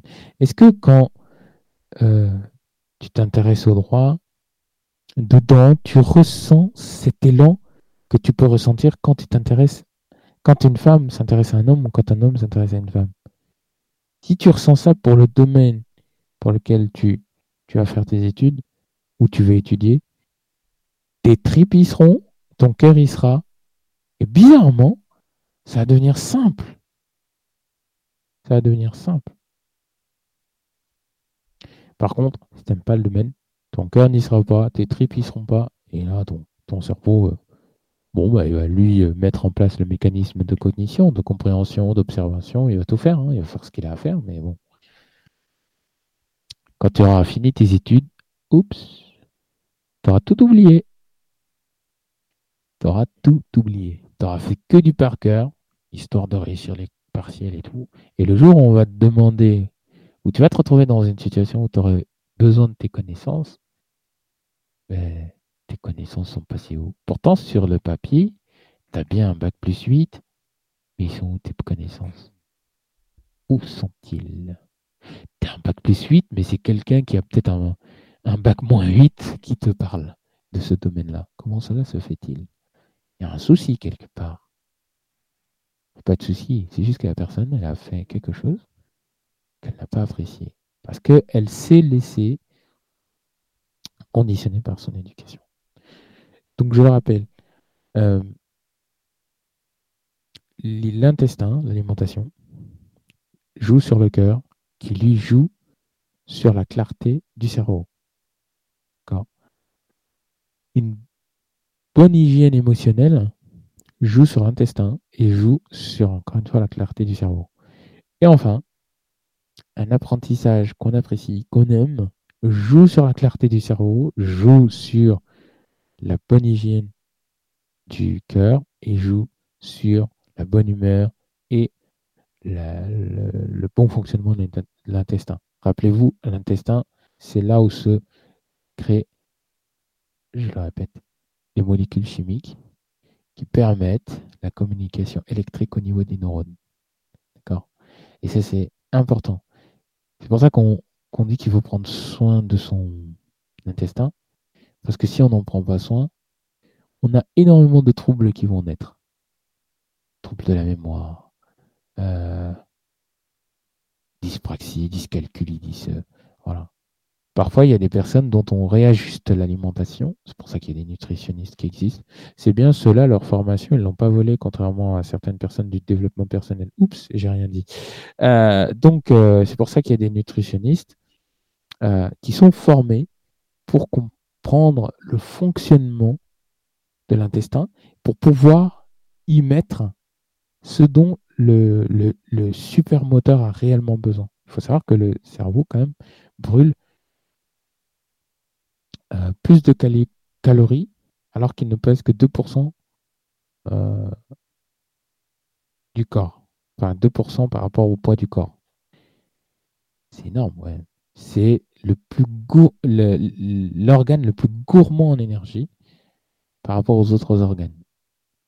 Donc faites attention à votre intestin, complément à, à l'émission d'il y a deux semaines. Faites attention à votre intestin. Vous ferez donc attention à votre cœur et vous ferez attention à votre cerveau. Faites attention à votre cœur, vous ferez attention à votre intestin et à votre cerveau. Et enfin, faites attention à votre cerveau, vous ferez attention, à votre cœur et à votre intestin. je rappelle également qu'il est important de ne pas oublier que un cerveau bien équilibré est un cerveau en bonne santé. Mais il y a le contraire. Un cerveau bien déséquilibré est un cerveau bien déconcentré. Toutes ces citations-là, c'est pas. Euh, je les invente pas ou je les dis pas pour faire plaisir ou pour, euh, pour passer pour quelqu'un qui connaît. Ou... Non, non, non, non. Je vous le dis parce que dans les faits, c'est vrai. Dans les faits, c'est vrai. J'ai eu des, des choses qui me sont revenues de manière euh, mnémonique au niveau de ma mémoire après un jeûne. C'est flippant parce qu'on se dit wow, à quel point on est dépendant de, de solide. Il y a énormément de connaissances qui sont remontées à la surface quand je me suis séparé de tout ce qui est. Du moins, j'en bois encore, mais beaucoup moins, beaucoup, beaucoup, beaucoup moins qu'avant. Peut-être une ou deux fois par, par mois et encore. Ça, c'est, quand j'ai vraiment pas de, de, de, de, envie de boire d'eau, quand j'ai envie de me faire un peu plaisir, quand j'ai retiré le coca, j'ai retiré certains jus, etc. etc. Euh, je me sens beaucoup mieux, même au niveau de, de mon, de mon mieux-être, depuis que j'ai arrêté tout ce qui est fast-food. Bien vrai que c'est toujours bon de manger une bonne pizza. Ah, je dis pas le contraire, j'en ai mangé une euh, hier soir, je crois.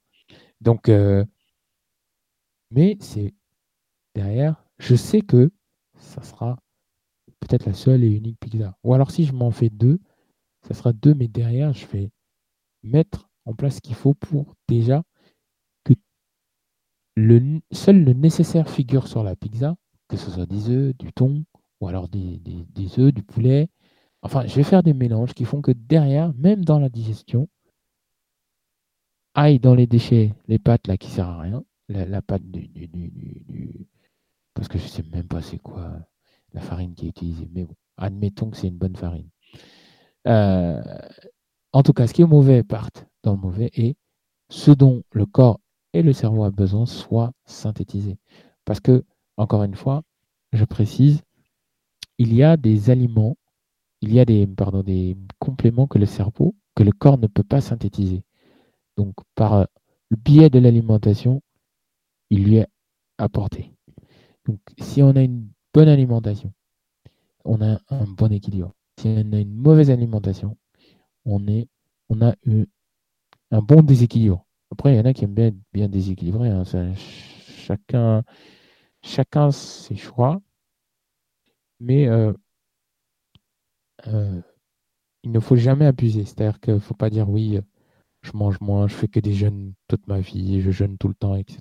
Non. Il y a des choses qui sont euh, à faire certains moments. D'accord? On, on, va se préparer d'ailleurs pour faire ces, étapes-là. On va se préparer pour jeûner. Parce que jeûner, au-delà de détoxifier, parfois au-delà du spirituel, jeûner, c'est aussi, c'est aussi ouvrir son cerveau, son cœur et son intestin à une autre forme de nourriture. D'accord Qui n'est pas forcément solide, même hydrique. D'accord Et cette nourriture, elle n'est pas forcément visible, pas forcément palpable. Et ce qui est important, c'est d'être capable de la recevoir.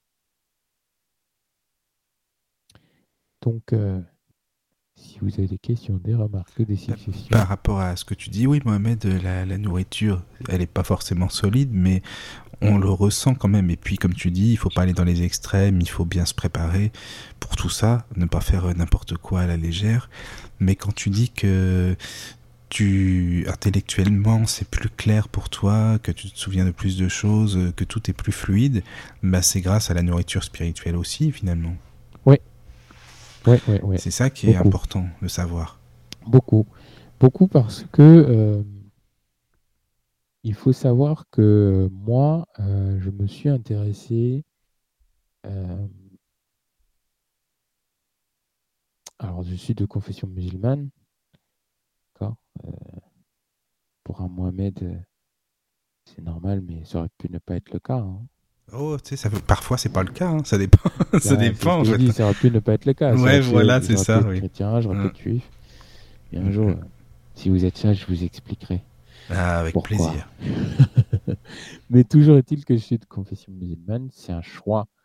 Cette fois-ci, c'est un choix.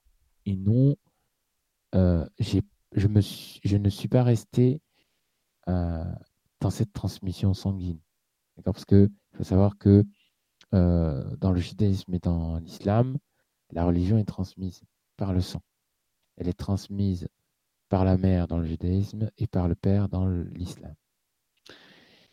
Donc, euh, il y a des moments où euh, voilà, il y a des choses qui étaient confuses. Et je suis allé chercher des choses dans le christianisme, puis dans le judaïsme, mais pas seulement dans leurs livres sacrés, surtout dans euh, leur histoire. Parce qu'en général, il y a énormément d'informations dans l'histoire, dans l'histoire, et après, dans les livres sacrés, et puis dans les, euh, dans les, dans les coutumes. D'accord? Alors c'est curieux parce que euh, cette recherche m'a ramené certainement dans le choix de l'islam. D'accord? Promis, hein, je, vous promets, je ne veux pas de religion. Mais moi, je suis revenu dans l'islam, c'est pour vous faire comprendre euh, le côté spirituel. Moi, je suis revenu dans l'islam en ayant fait un choix. Mais ce n'est pas, pour moi, je ne suis pas un, religieux. Pour moi, je, euh, je suis la communauté.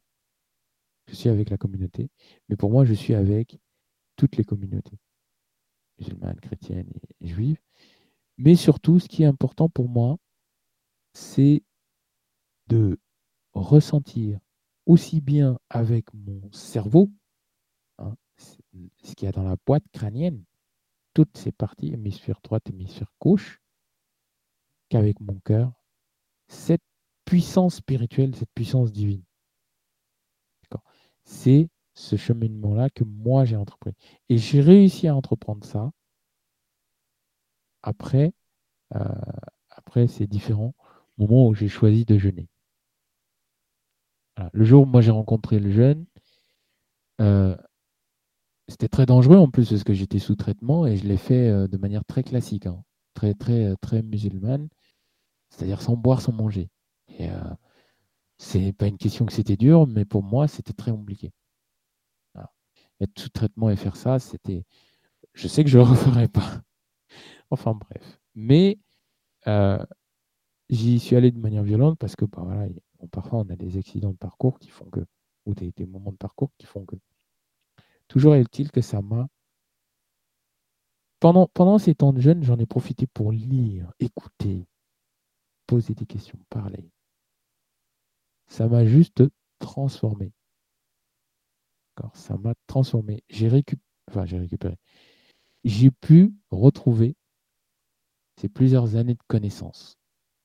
J'ai pu surtout être, être capable de, de voir avec, pardon, avec à la fois mon cerveau et mon cœur. C'est-à-dire que je ressens avec mon cœur et euh, je ressens avec mon cerveau. Mon cerveau, c'est pas une machine chez moi. C'est à la fois une machine et un, et un, et un, et un émotionnel. Comme le cœur, comme mon intestin. Mais tout ça, c'est tout le travail spirituel autour de la divinité en laquelle moi je crois, avec les moments de jeûne qui m'ont permis d'en arriver là. Voilà.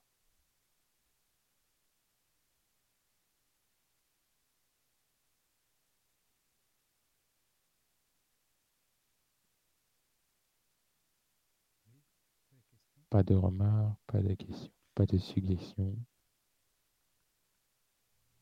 J'ai cru qu'on a été coupé, je, cherchais sur mon portable.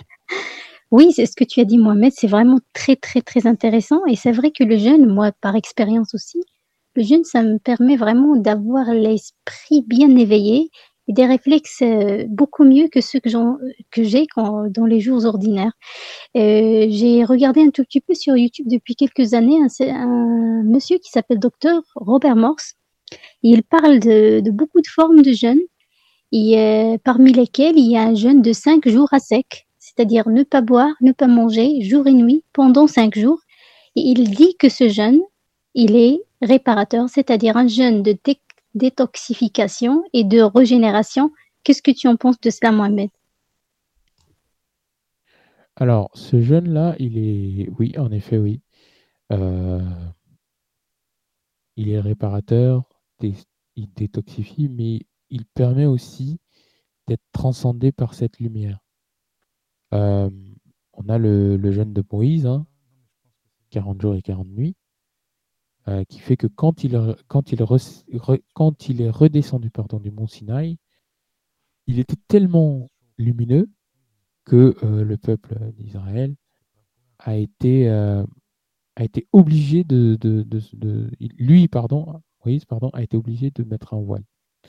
Donc je pense qu'il y a aussi cette transcendance spirituelle qui se fait en plus, qui te change, qui te détoxifie et qui te transforme, qui te, qui t'emmène vers une amélioration significative de toi, de ta personnalité, de ta condition humaine et de, de tout ton être, en fait. Et je pense que ce jeûne est très bien parce que du coup, on n'a plus le solide, on n'a plus le liquide, mais on, on est donc soumis à des forces euh, matérielles de masse, la pression de la masse, parce que l'estomac, il, va, il va puiser, deuxième, troisième, quatrième. deuxième, troisième jour déjà, il va commencer à avoir des petits soucis. Il va devoir faire ce qu'on appelle la phase de cétose. il va aller dans la phase cétosique. Et à ce moment-là, il va devoir aller taper dans les, dans les fameux tissus adipeux. C'est pour ça qu'il est bien d'en avoir un peu, mais il faut savoir l'utiliser. Si on n'a pas de tissu adipeux, qu'est-ce qui se passe? Ouh là là, on va creuser dans les muscles, on va creuser dans la graisse dure. Et là, ça va devenir compliqué parce que il bouffe de l'énergie. Il bouffe de l'énergie là où il peut en prendre parce qu'il se sent complètement, euh, complètement euh, déstabilisé. affamé ou bien. Voilà, affamé. Il, il est dans son environnement hostile, donc il lutte, il lutte, il lutte comme il peut. D'ailleurs, ce qui fait que, pardonnez-moi pour les détails, mais ce qui fait que pendant ces genres de périodes, je pense que les allers-retours aux toilettes seront très très fréquentes. Mais une fois qu'on en aura euh, fini avec cette période, il ne faut pas, encore une fois, se ruer sur la nourriture ou se ruer sur l'autre. C'est vraiment des. Même pas les gorgées, c'est petites gouttes par petites gouttes. Et je vous assure de toute façon que si vous faites ce genre de jeûne, bizarrement, quand vous allez reprendre la bouteille, premièrement, vous allez tellement être fatigué que vous allez faire ça de manière lente. Et quand vous allez mettre l'eau dans la bouche, juste de l'eau, vous avez l'impression que c'est comme si vous redécouvriez l'eau pour la première fois. Et c'est un moment de pur délice. C'est un moment de pur délice. Et là, vous vous dites, purée, franchement, je mange, je bois et je me fais plaisir, mais je ne me suis jamais rendu compte à quel point la nourriture a quelque chose. Je ne peux pas expliquer forcément, mais il y a quelque chose qui fait que, que quand je découvre pour la première fois que je mange ou que je bois, je, tu es reconnaissant instinctivement en fait. Tu es reconnaissant. Tu dis waouh.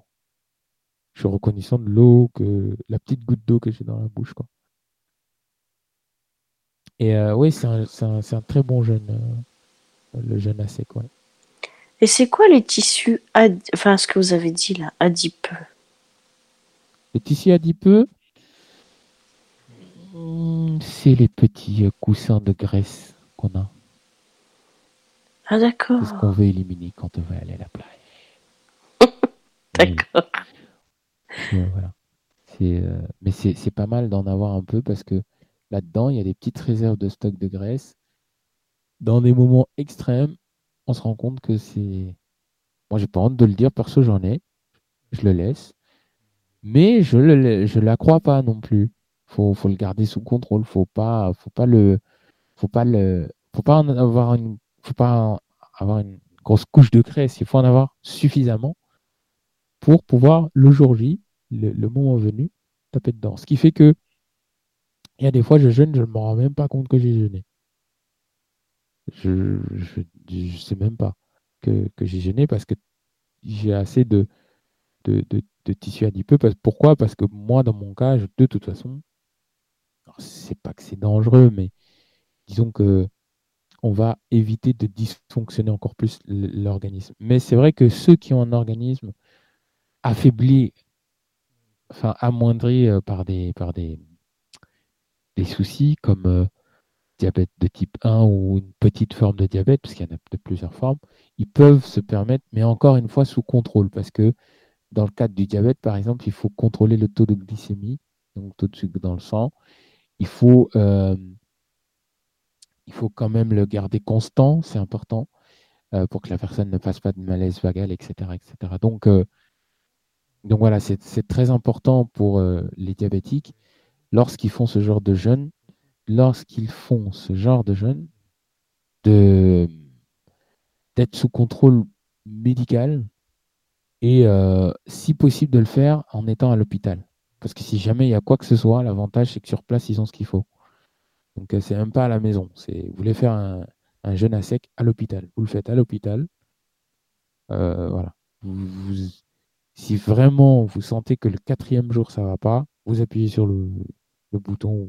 après, euh, un hôpital n'est pas un hôtel, mais vous en parlez avec votre médecin, vous vous organisez. Je pense qu'il y a un moyen de, faire des choses. Mais même lui, je ne pense pas qu'il va vous laisser faire. Mais après, voilà, si vous lui mettez, je pense, la condition de l'hôpital, peut-être qu'il acceptera. Après, tous les médecins ne sont pas n'acceptent pas forcément. Après, voilà, chacun son modèle déontologique. Mais voilà, c'est ça les tissus euh, D'accord, merci beaucoup. Et du coup, tu parlais des, des malaises vagales. Alors, euh, justement, parce que j'ai une amie qui en fait pas mal. Et ben, je sais pas si tu peux nous dire de quoi ça vient exactement. Parce qu'elle, elle en a fait, je sais pas, au moins 4-5 dans une journée. C'est un peu. Alors, euh, en général, c'est une réaction qui est produite au niveau du nerf vague, euh, une forte stimulation, euh, des défenses que le cerveau euh, met en place, pour ce que j'en sais. Après, ceux qui sont connaisseurs de médecine, peuvent compléter. mais voilà, il y a, une forte stimulation au niveau du nerf vague qui fait que en fait, il, est, il, se crée une sorte de pression qui fait que bah, la personne, elle, euh, est déstabilisée, en fait. Elle, tombe, euh, je crois, de mémoire, elle tombe dans les, dans les pommes. Euh, et puis, elle, a, elle est complètement désorientée, déstabilisée, en fait. Mais ça vient d'une surstimulation, d'une partie qui est au niveau, alors je ne sais plus c'est de quel côté, parce que il me l'avait décrit, il me l'avait même montré, mais je m'en souviens plus. Euh, à l'heure actuelle, mais c'est au niveau, c'est un endroit au niveau de ta nuque, le nerf vague qui parcourt tout, tout ton, tout ton système, euh, tout, tout, qui fait toute la vascularisation, quoi. Donc voilà. D'accord. Oui, parce qu'elle, elle tombe pas dans les pommes, elle est consciente. Elle est là, elle t'entend, mais euh... ouais, je sais pas trop comment que ça se passe. En fait, elle est, elle est... C'est comme une sorte de crise d'épilepsie. Oui, c'est un peu ça. Ouais. Mm. C'est une forte stimulation de, de, cette zone qui est le, qui est le, nerf, qui est le nerf vague. Mm-hmm. C'est pour ça qu'on dit malaise vagal d'ailleurs. C'est le nerf vague qui est surstimulé. Donc ça va amener une réaction euh, électrico-chimique qui va être, euh, qui va être un surplus et la personne elle va être euh, Ouais, elle va être dans un dans une totale euh, soit dans les pommes, soit elle est absente, soit il y en a qui sont comme ton ton ami, carrément ils ils sont là mais ils sont pas là. Enfin, il n'y a pas de réaction possible en tout cas, ils peuvent pas. Oui, voilà, elle t'entend, elle sait très bien ce que tu dis, mais euh, elle peut pas pas réagir.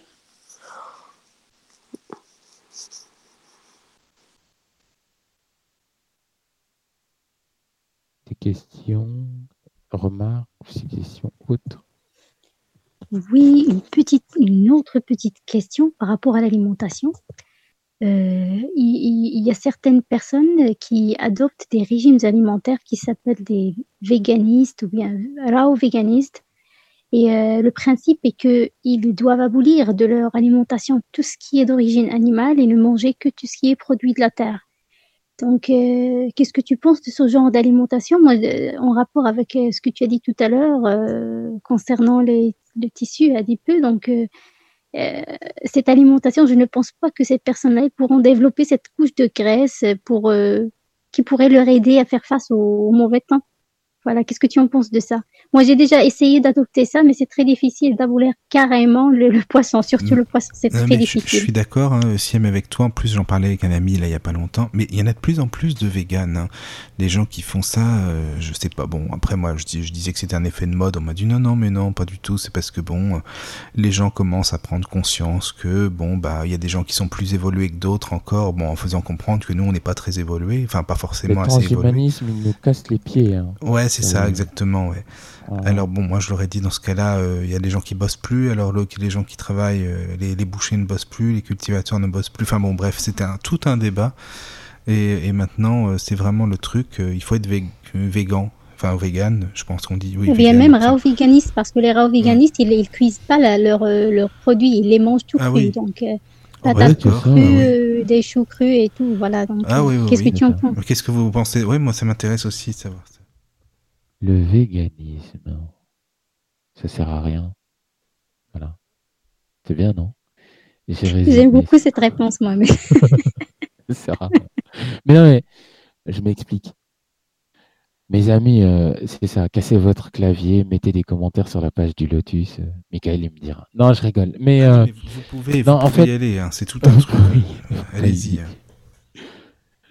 Mais non, parce que si je dis pas des choses qui, qui suscitent des réactions, je suis triste, moi, après.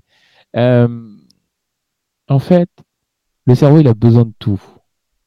Aussi bien de hum, protéines animales que de protéines végétales. Les euh, protéines d'origine végétale ne contiennent pas tous les différents oligoéléments dont le cerveau, dont le corps même a besoin. Euh, les fruits, les légumes, c'est bien, c'est cool, c'est parfait. C'est vrai que moi, je suis un adepte.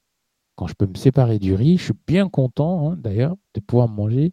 Euh, exemple, voilà. Hier, j'ai mangé un, super, une super pépérade euh, de, de comment s'appelle ça? Aubergine, je crois. Donc très bonne. Donc voilà, c'est très bon de pouvoir euh, manger des légumes, mais il ne faut pas oublier une chose, c'est que le corps a besoin de tout. Ils ne sont pas dans la nature pour rien, ces, ces éléments. Alors effectivement, c'est vrai qu'il y a certaines choses qu'il faut éviter. Par exemple, euh, il faut éviter euh, de, tuer des, lapins. J'avoue, il y a des fois, c'est abusé, manger des lapins, sérieux. Faut, faut pas tuer non plus. Faut peut-être éviter de manger un peu de, dinde, les pauvres dindes, faut les laisser vivre un peu, non?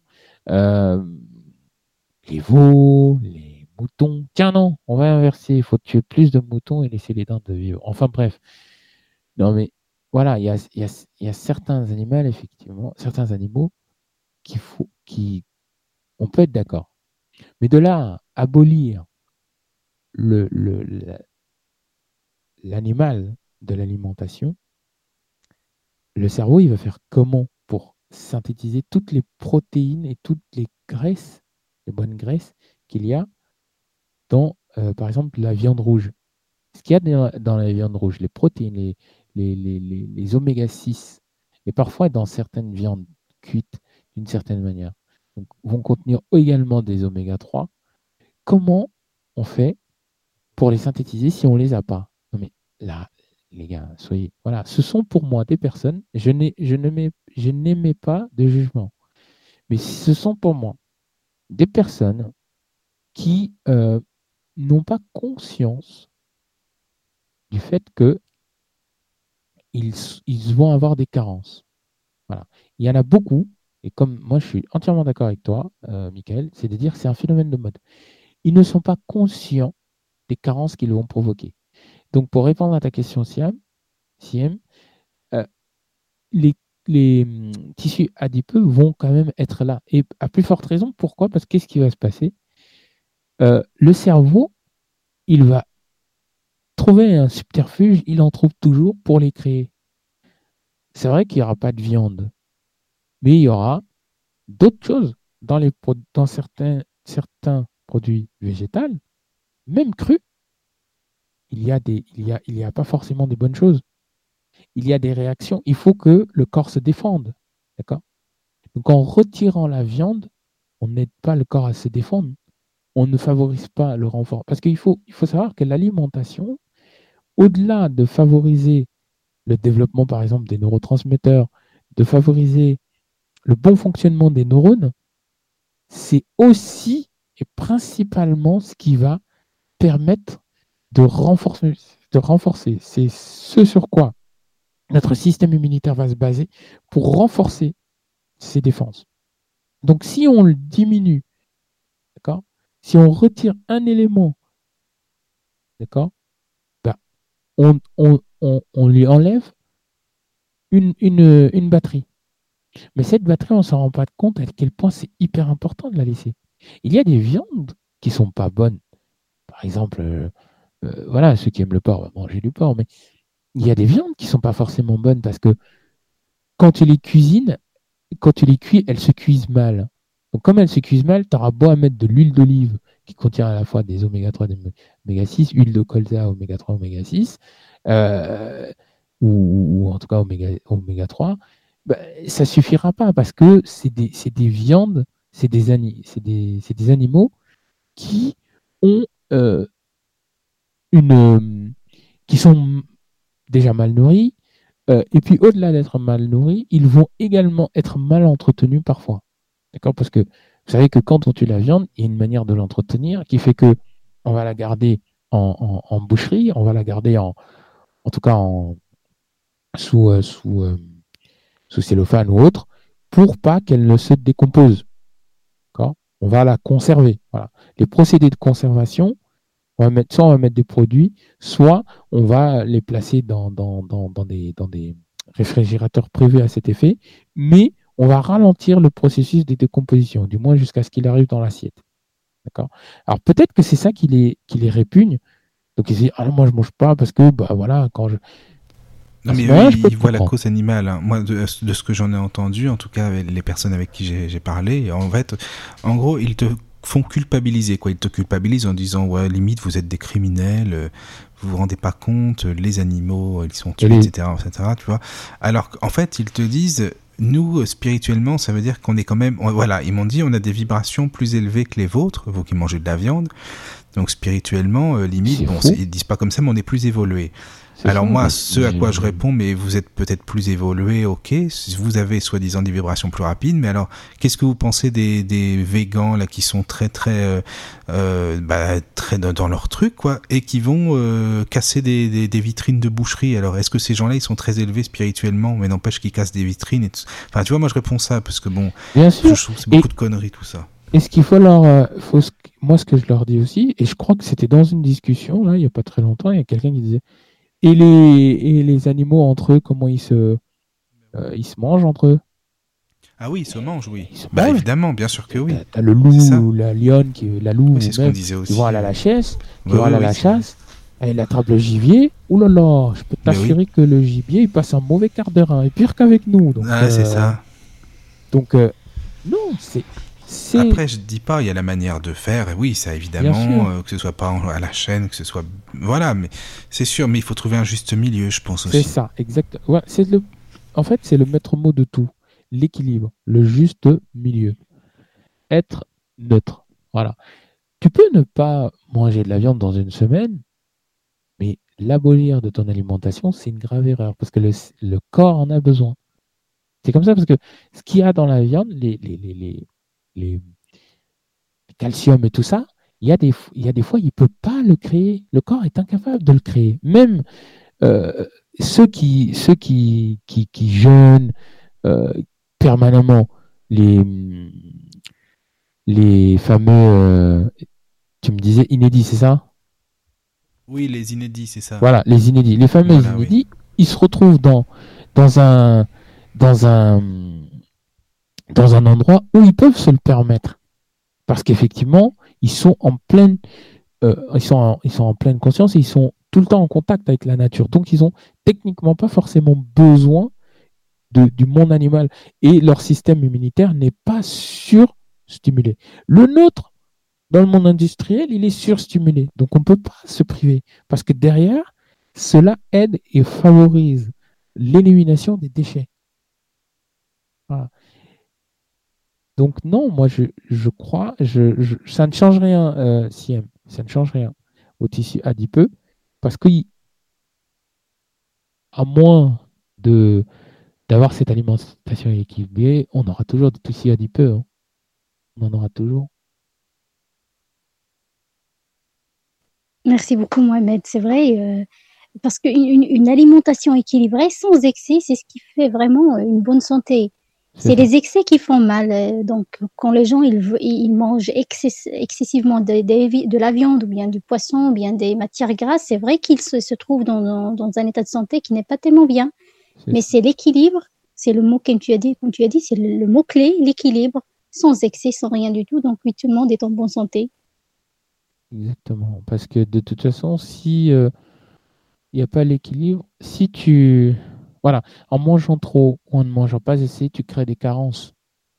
Mais en créant des carences, assure-toi de pouvoir les combler. Parce que des carences, certaines peuvent t'amener des maladies graves, hein, parfois. Donc l'alimentation est parfois nécessaire. Pas tout le temps, dans certains cas vraiment exceptionnels et dans certains environnements exceptionnel aussi, on peut s'en passer. Mais dans nos villes et dans notre vie quotidienne à l'heure actuelle, euh, non, on ne peut pas se passer, on ne peut pas créer de carence, on ne peut pas se le permettre. À moins derrière de pouvoir avoir des compléments alimentaires. Je dis pas. Si la personne dit oui, moi je suis vegan, je veux pas de viande, mais je trouve tout ce qu'il y a dans la viande dans des compléments alimentaires, why not? Pourquoi pas? À ce moment-là, le discours se tient. Discours se tient. Mais de, dire oui, euh, moi je suis contre la cause animale, j'ai une vibration plus élevée. Tu as une vibration plus élevée que tu t'alimentes ou que tu t'alimentes pas, tu as une vibration de toute façon. Libre à toi de l'élever ou pas. Si tu, c'est pas parce que tu manges pas de viande, ta vibration d'un cran, hop, elle s'élève. Ah non, c'est, euh, arrêtez, ça marche pas comme ça. C'est, connu, c'est voilà, on sait tous qu'il y a un travail à faire en amont, il y a tout un voilà, on va pas créer des carences pour créer de la vibration. Et en plus, ce sera pas forcément de la bonne vibration parce que on va s'élever, on sera pas prêt. Ouais, c'est ça.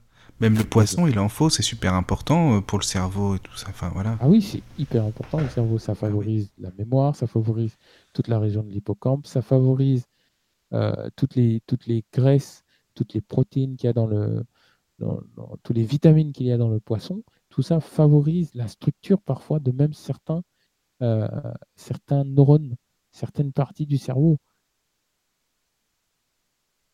Mais comme je l'ai dit, ça commence avec maman et ça finit avec bébé. Hein. De toute façon, l'alimentation. Sinon, euh, sinon bah, après, bah, l'enfant peut naître avec des dysfonctions, des handicaps, dysfonctionnements et autres. Euh, qui, qui, pour être comblés, parfois c'est compliqué. Hein. Très compliqué.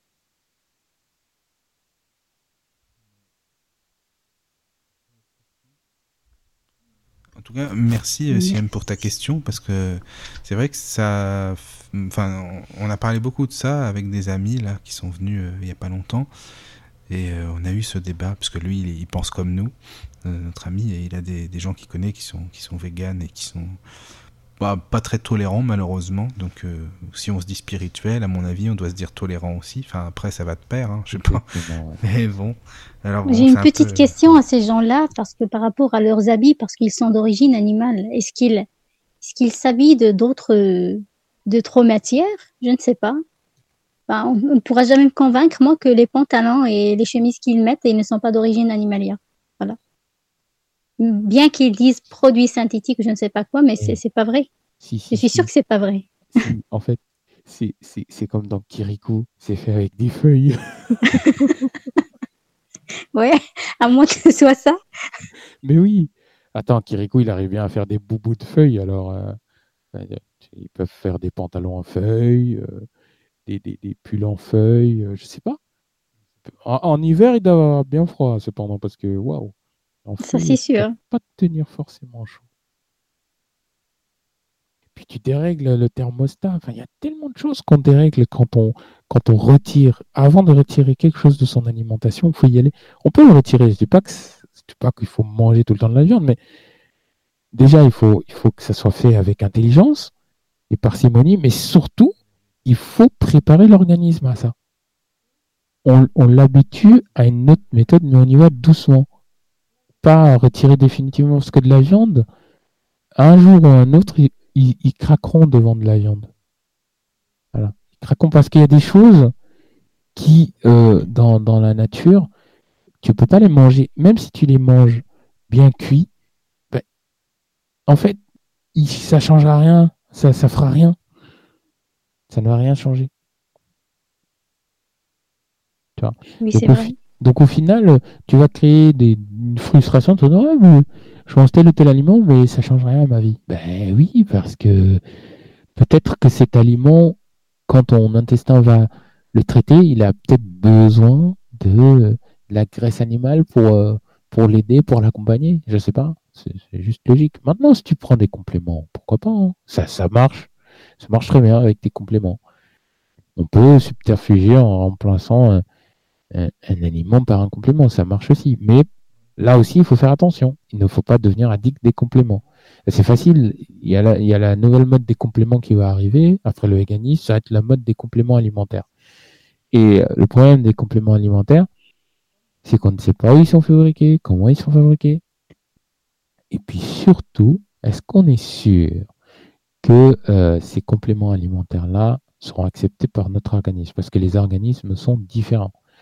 Les corps sont différents. Donc, les cerveaux également. Donc, euh, faut faire attention aux compléments alimentaires. Faut vraiment se faire accompagner par un nutritionniste pour faire toutes ces décisions pour moi.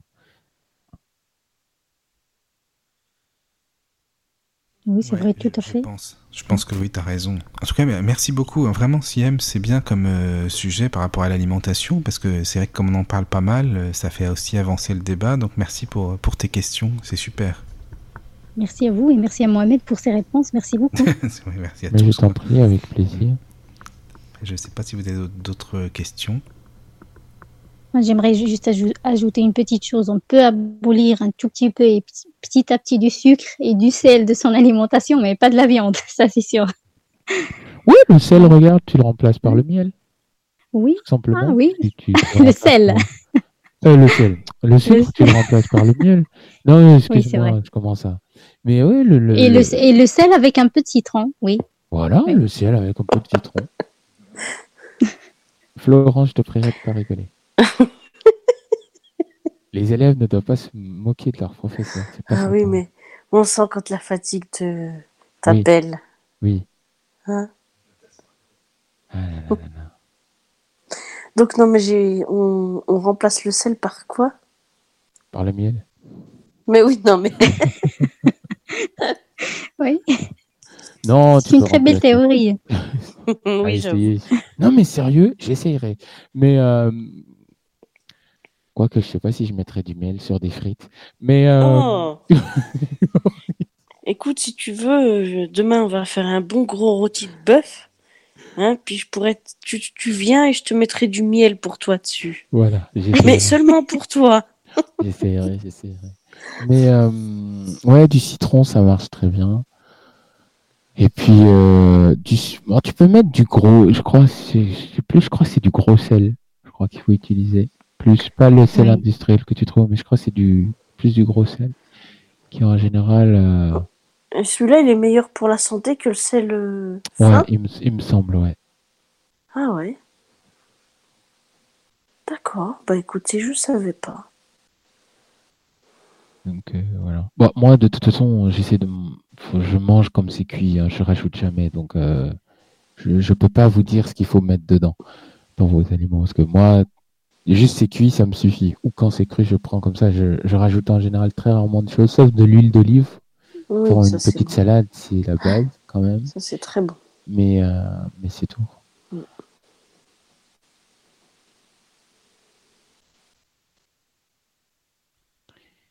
Eh bien, si vous n'avez plus Bien. d'autres remarques, Ouais, c'est c'est ce que j'allais dire, Mohamed. En tout cas, c'était vraiment super intéressant, comme d'habitude, hein, toujours instructif. Et puis, euh, J'espère que vous avez pris grand plaisir. Eh ben, Euh, il se peut, et je m'en excuse d'avance, il se peut qu'aujourd'hui vous me trouvé un peu encore fatigué, c'est normal. Mais Ça voilà, va. j'ai- j'ai fait de mon mieux pour vous proposer euh, pas toujours une matière qui est en constant évolution, constante évolution. Euh, Mais c'était bien, hein, vraiment. Très bien, hein. développer. Et puis, euh, et puis euh, voilà, je, je ferai, voilà, je vous proposerai toujours des choses qui, qui, euh, à mon sens, euh, peuvent vraiment faire la différence dans, dans nos vies de, de tous les jours. Parce que rappelez-vous, la vie n'est pas que terrestre. C'est ça. euh, donc voilà, c'est c'est pas que dans la tête, c'est pas que le cerveau. C'est vrai que le cerveau, il fait une bonne partie des choses, mais il est il est il est couplé, il est il est il est il est de concert en fait. Donc tout ça est lié, il est de concert. Donc euh, Ouais. observation, compréhension. euh, Ah, voilà, le fameux slogan, c'est vrai. Le fameux slogan, c'est euh, Exactement. c'est il est- c'est un concert. C'est c'est pas lui le chef d'orchestre, mais il est euh, peut-être le deuxième alto, ou le premier alto, ou le, pre- Ouais. ou le piano, ou le premier, ou la le, le hautbois, par exemple. Donc, euh, Oui, c'est pas mal, ça. donc C'est vrai. C'est une bonne oui. illustration. oui. Bah, merci beaucoup, Mohamed. Alors, demain, il y a une autre émission, hein, c'est ça, que tu nous proposes? Demain, je, je vous propose. En plus, c'est bien parce que je, je vous ferai l'émission de demain après euh, avoir donné un cours. Donc, c'est- y a pas Ah, c'est bon, ça. Ouais. pas mieux. Ah oui, c'est très bien. Tu seras dans- encore dedans, comme ça, ouais. C'est ça. Donc, demain, c'est les nouvelles technologies. Et. euh, si D'accord, vous bah, c'est très savoir le sujet, c'est. euh, je vous proposais d'aller un peu plus en profondeur. Par exemple, pour les. Pour les personnes qui ne connaissent pas la- l'accessibilité. Ah, Je c'est vous bon, ça. proposais d'aller en profondeur pour euh, la plateforme Android. Euh, D'accord. voilà. C'est-à-dire que on va, je vais parler un peu d'Android et un tout petit peu, mais vraiment un tout petit peu de Apple. Et je parlerai, je pense, pas mal d'Android pour euh, que vous compreniez la, la, la, la différence. Puis je parlerai, je parlerai peut-être euh, de comment ça s'appelle ça? Si vous êtes sage, euh, de comment euh, en fait, comment ça se passe? Mais par contre, faudra vous accrocher. hein. Mais comment ça se passe pour le pour Google? Par exemple, la- la- la- l'assistant Google Siri. Si vous voulez Ah oui, oui, d'accord. Ah, bah, c'est super, vraiment. Vraiment Eh très c'est intéressant. parfait. Oui, ça va être un bon programme, c'est bien ça. Ouais. Ben, merci à tous d'avoir écouté, d'avoir été présents. Merci, encore, Siem, euh, Et Mohamed. Flo et puis tous Merci les auditeurs. Merci Siem, Florence. Merci Mohamed. euh, Beaucoup de pour cette émission. fois. hein. Eh ben, dormez bien, surtout un bonne nuit à tous. Bonne nuit, puis on se dit à Et demain. puis à demain. À demain. Bisous. La radio du lotus, la radio qui t'en donne toujours plus.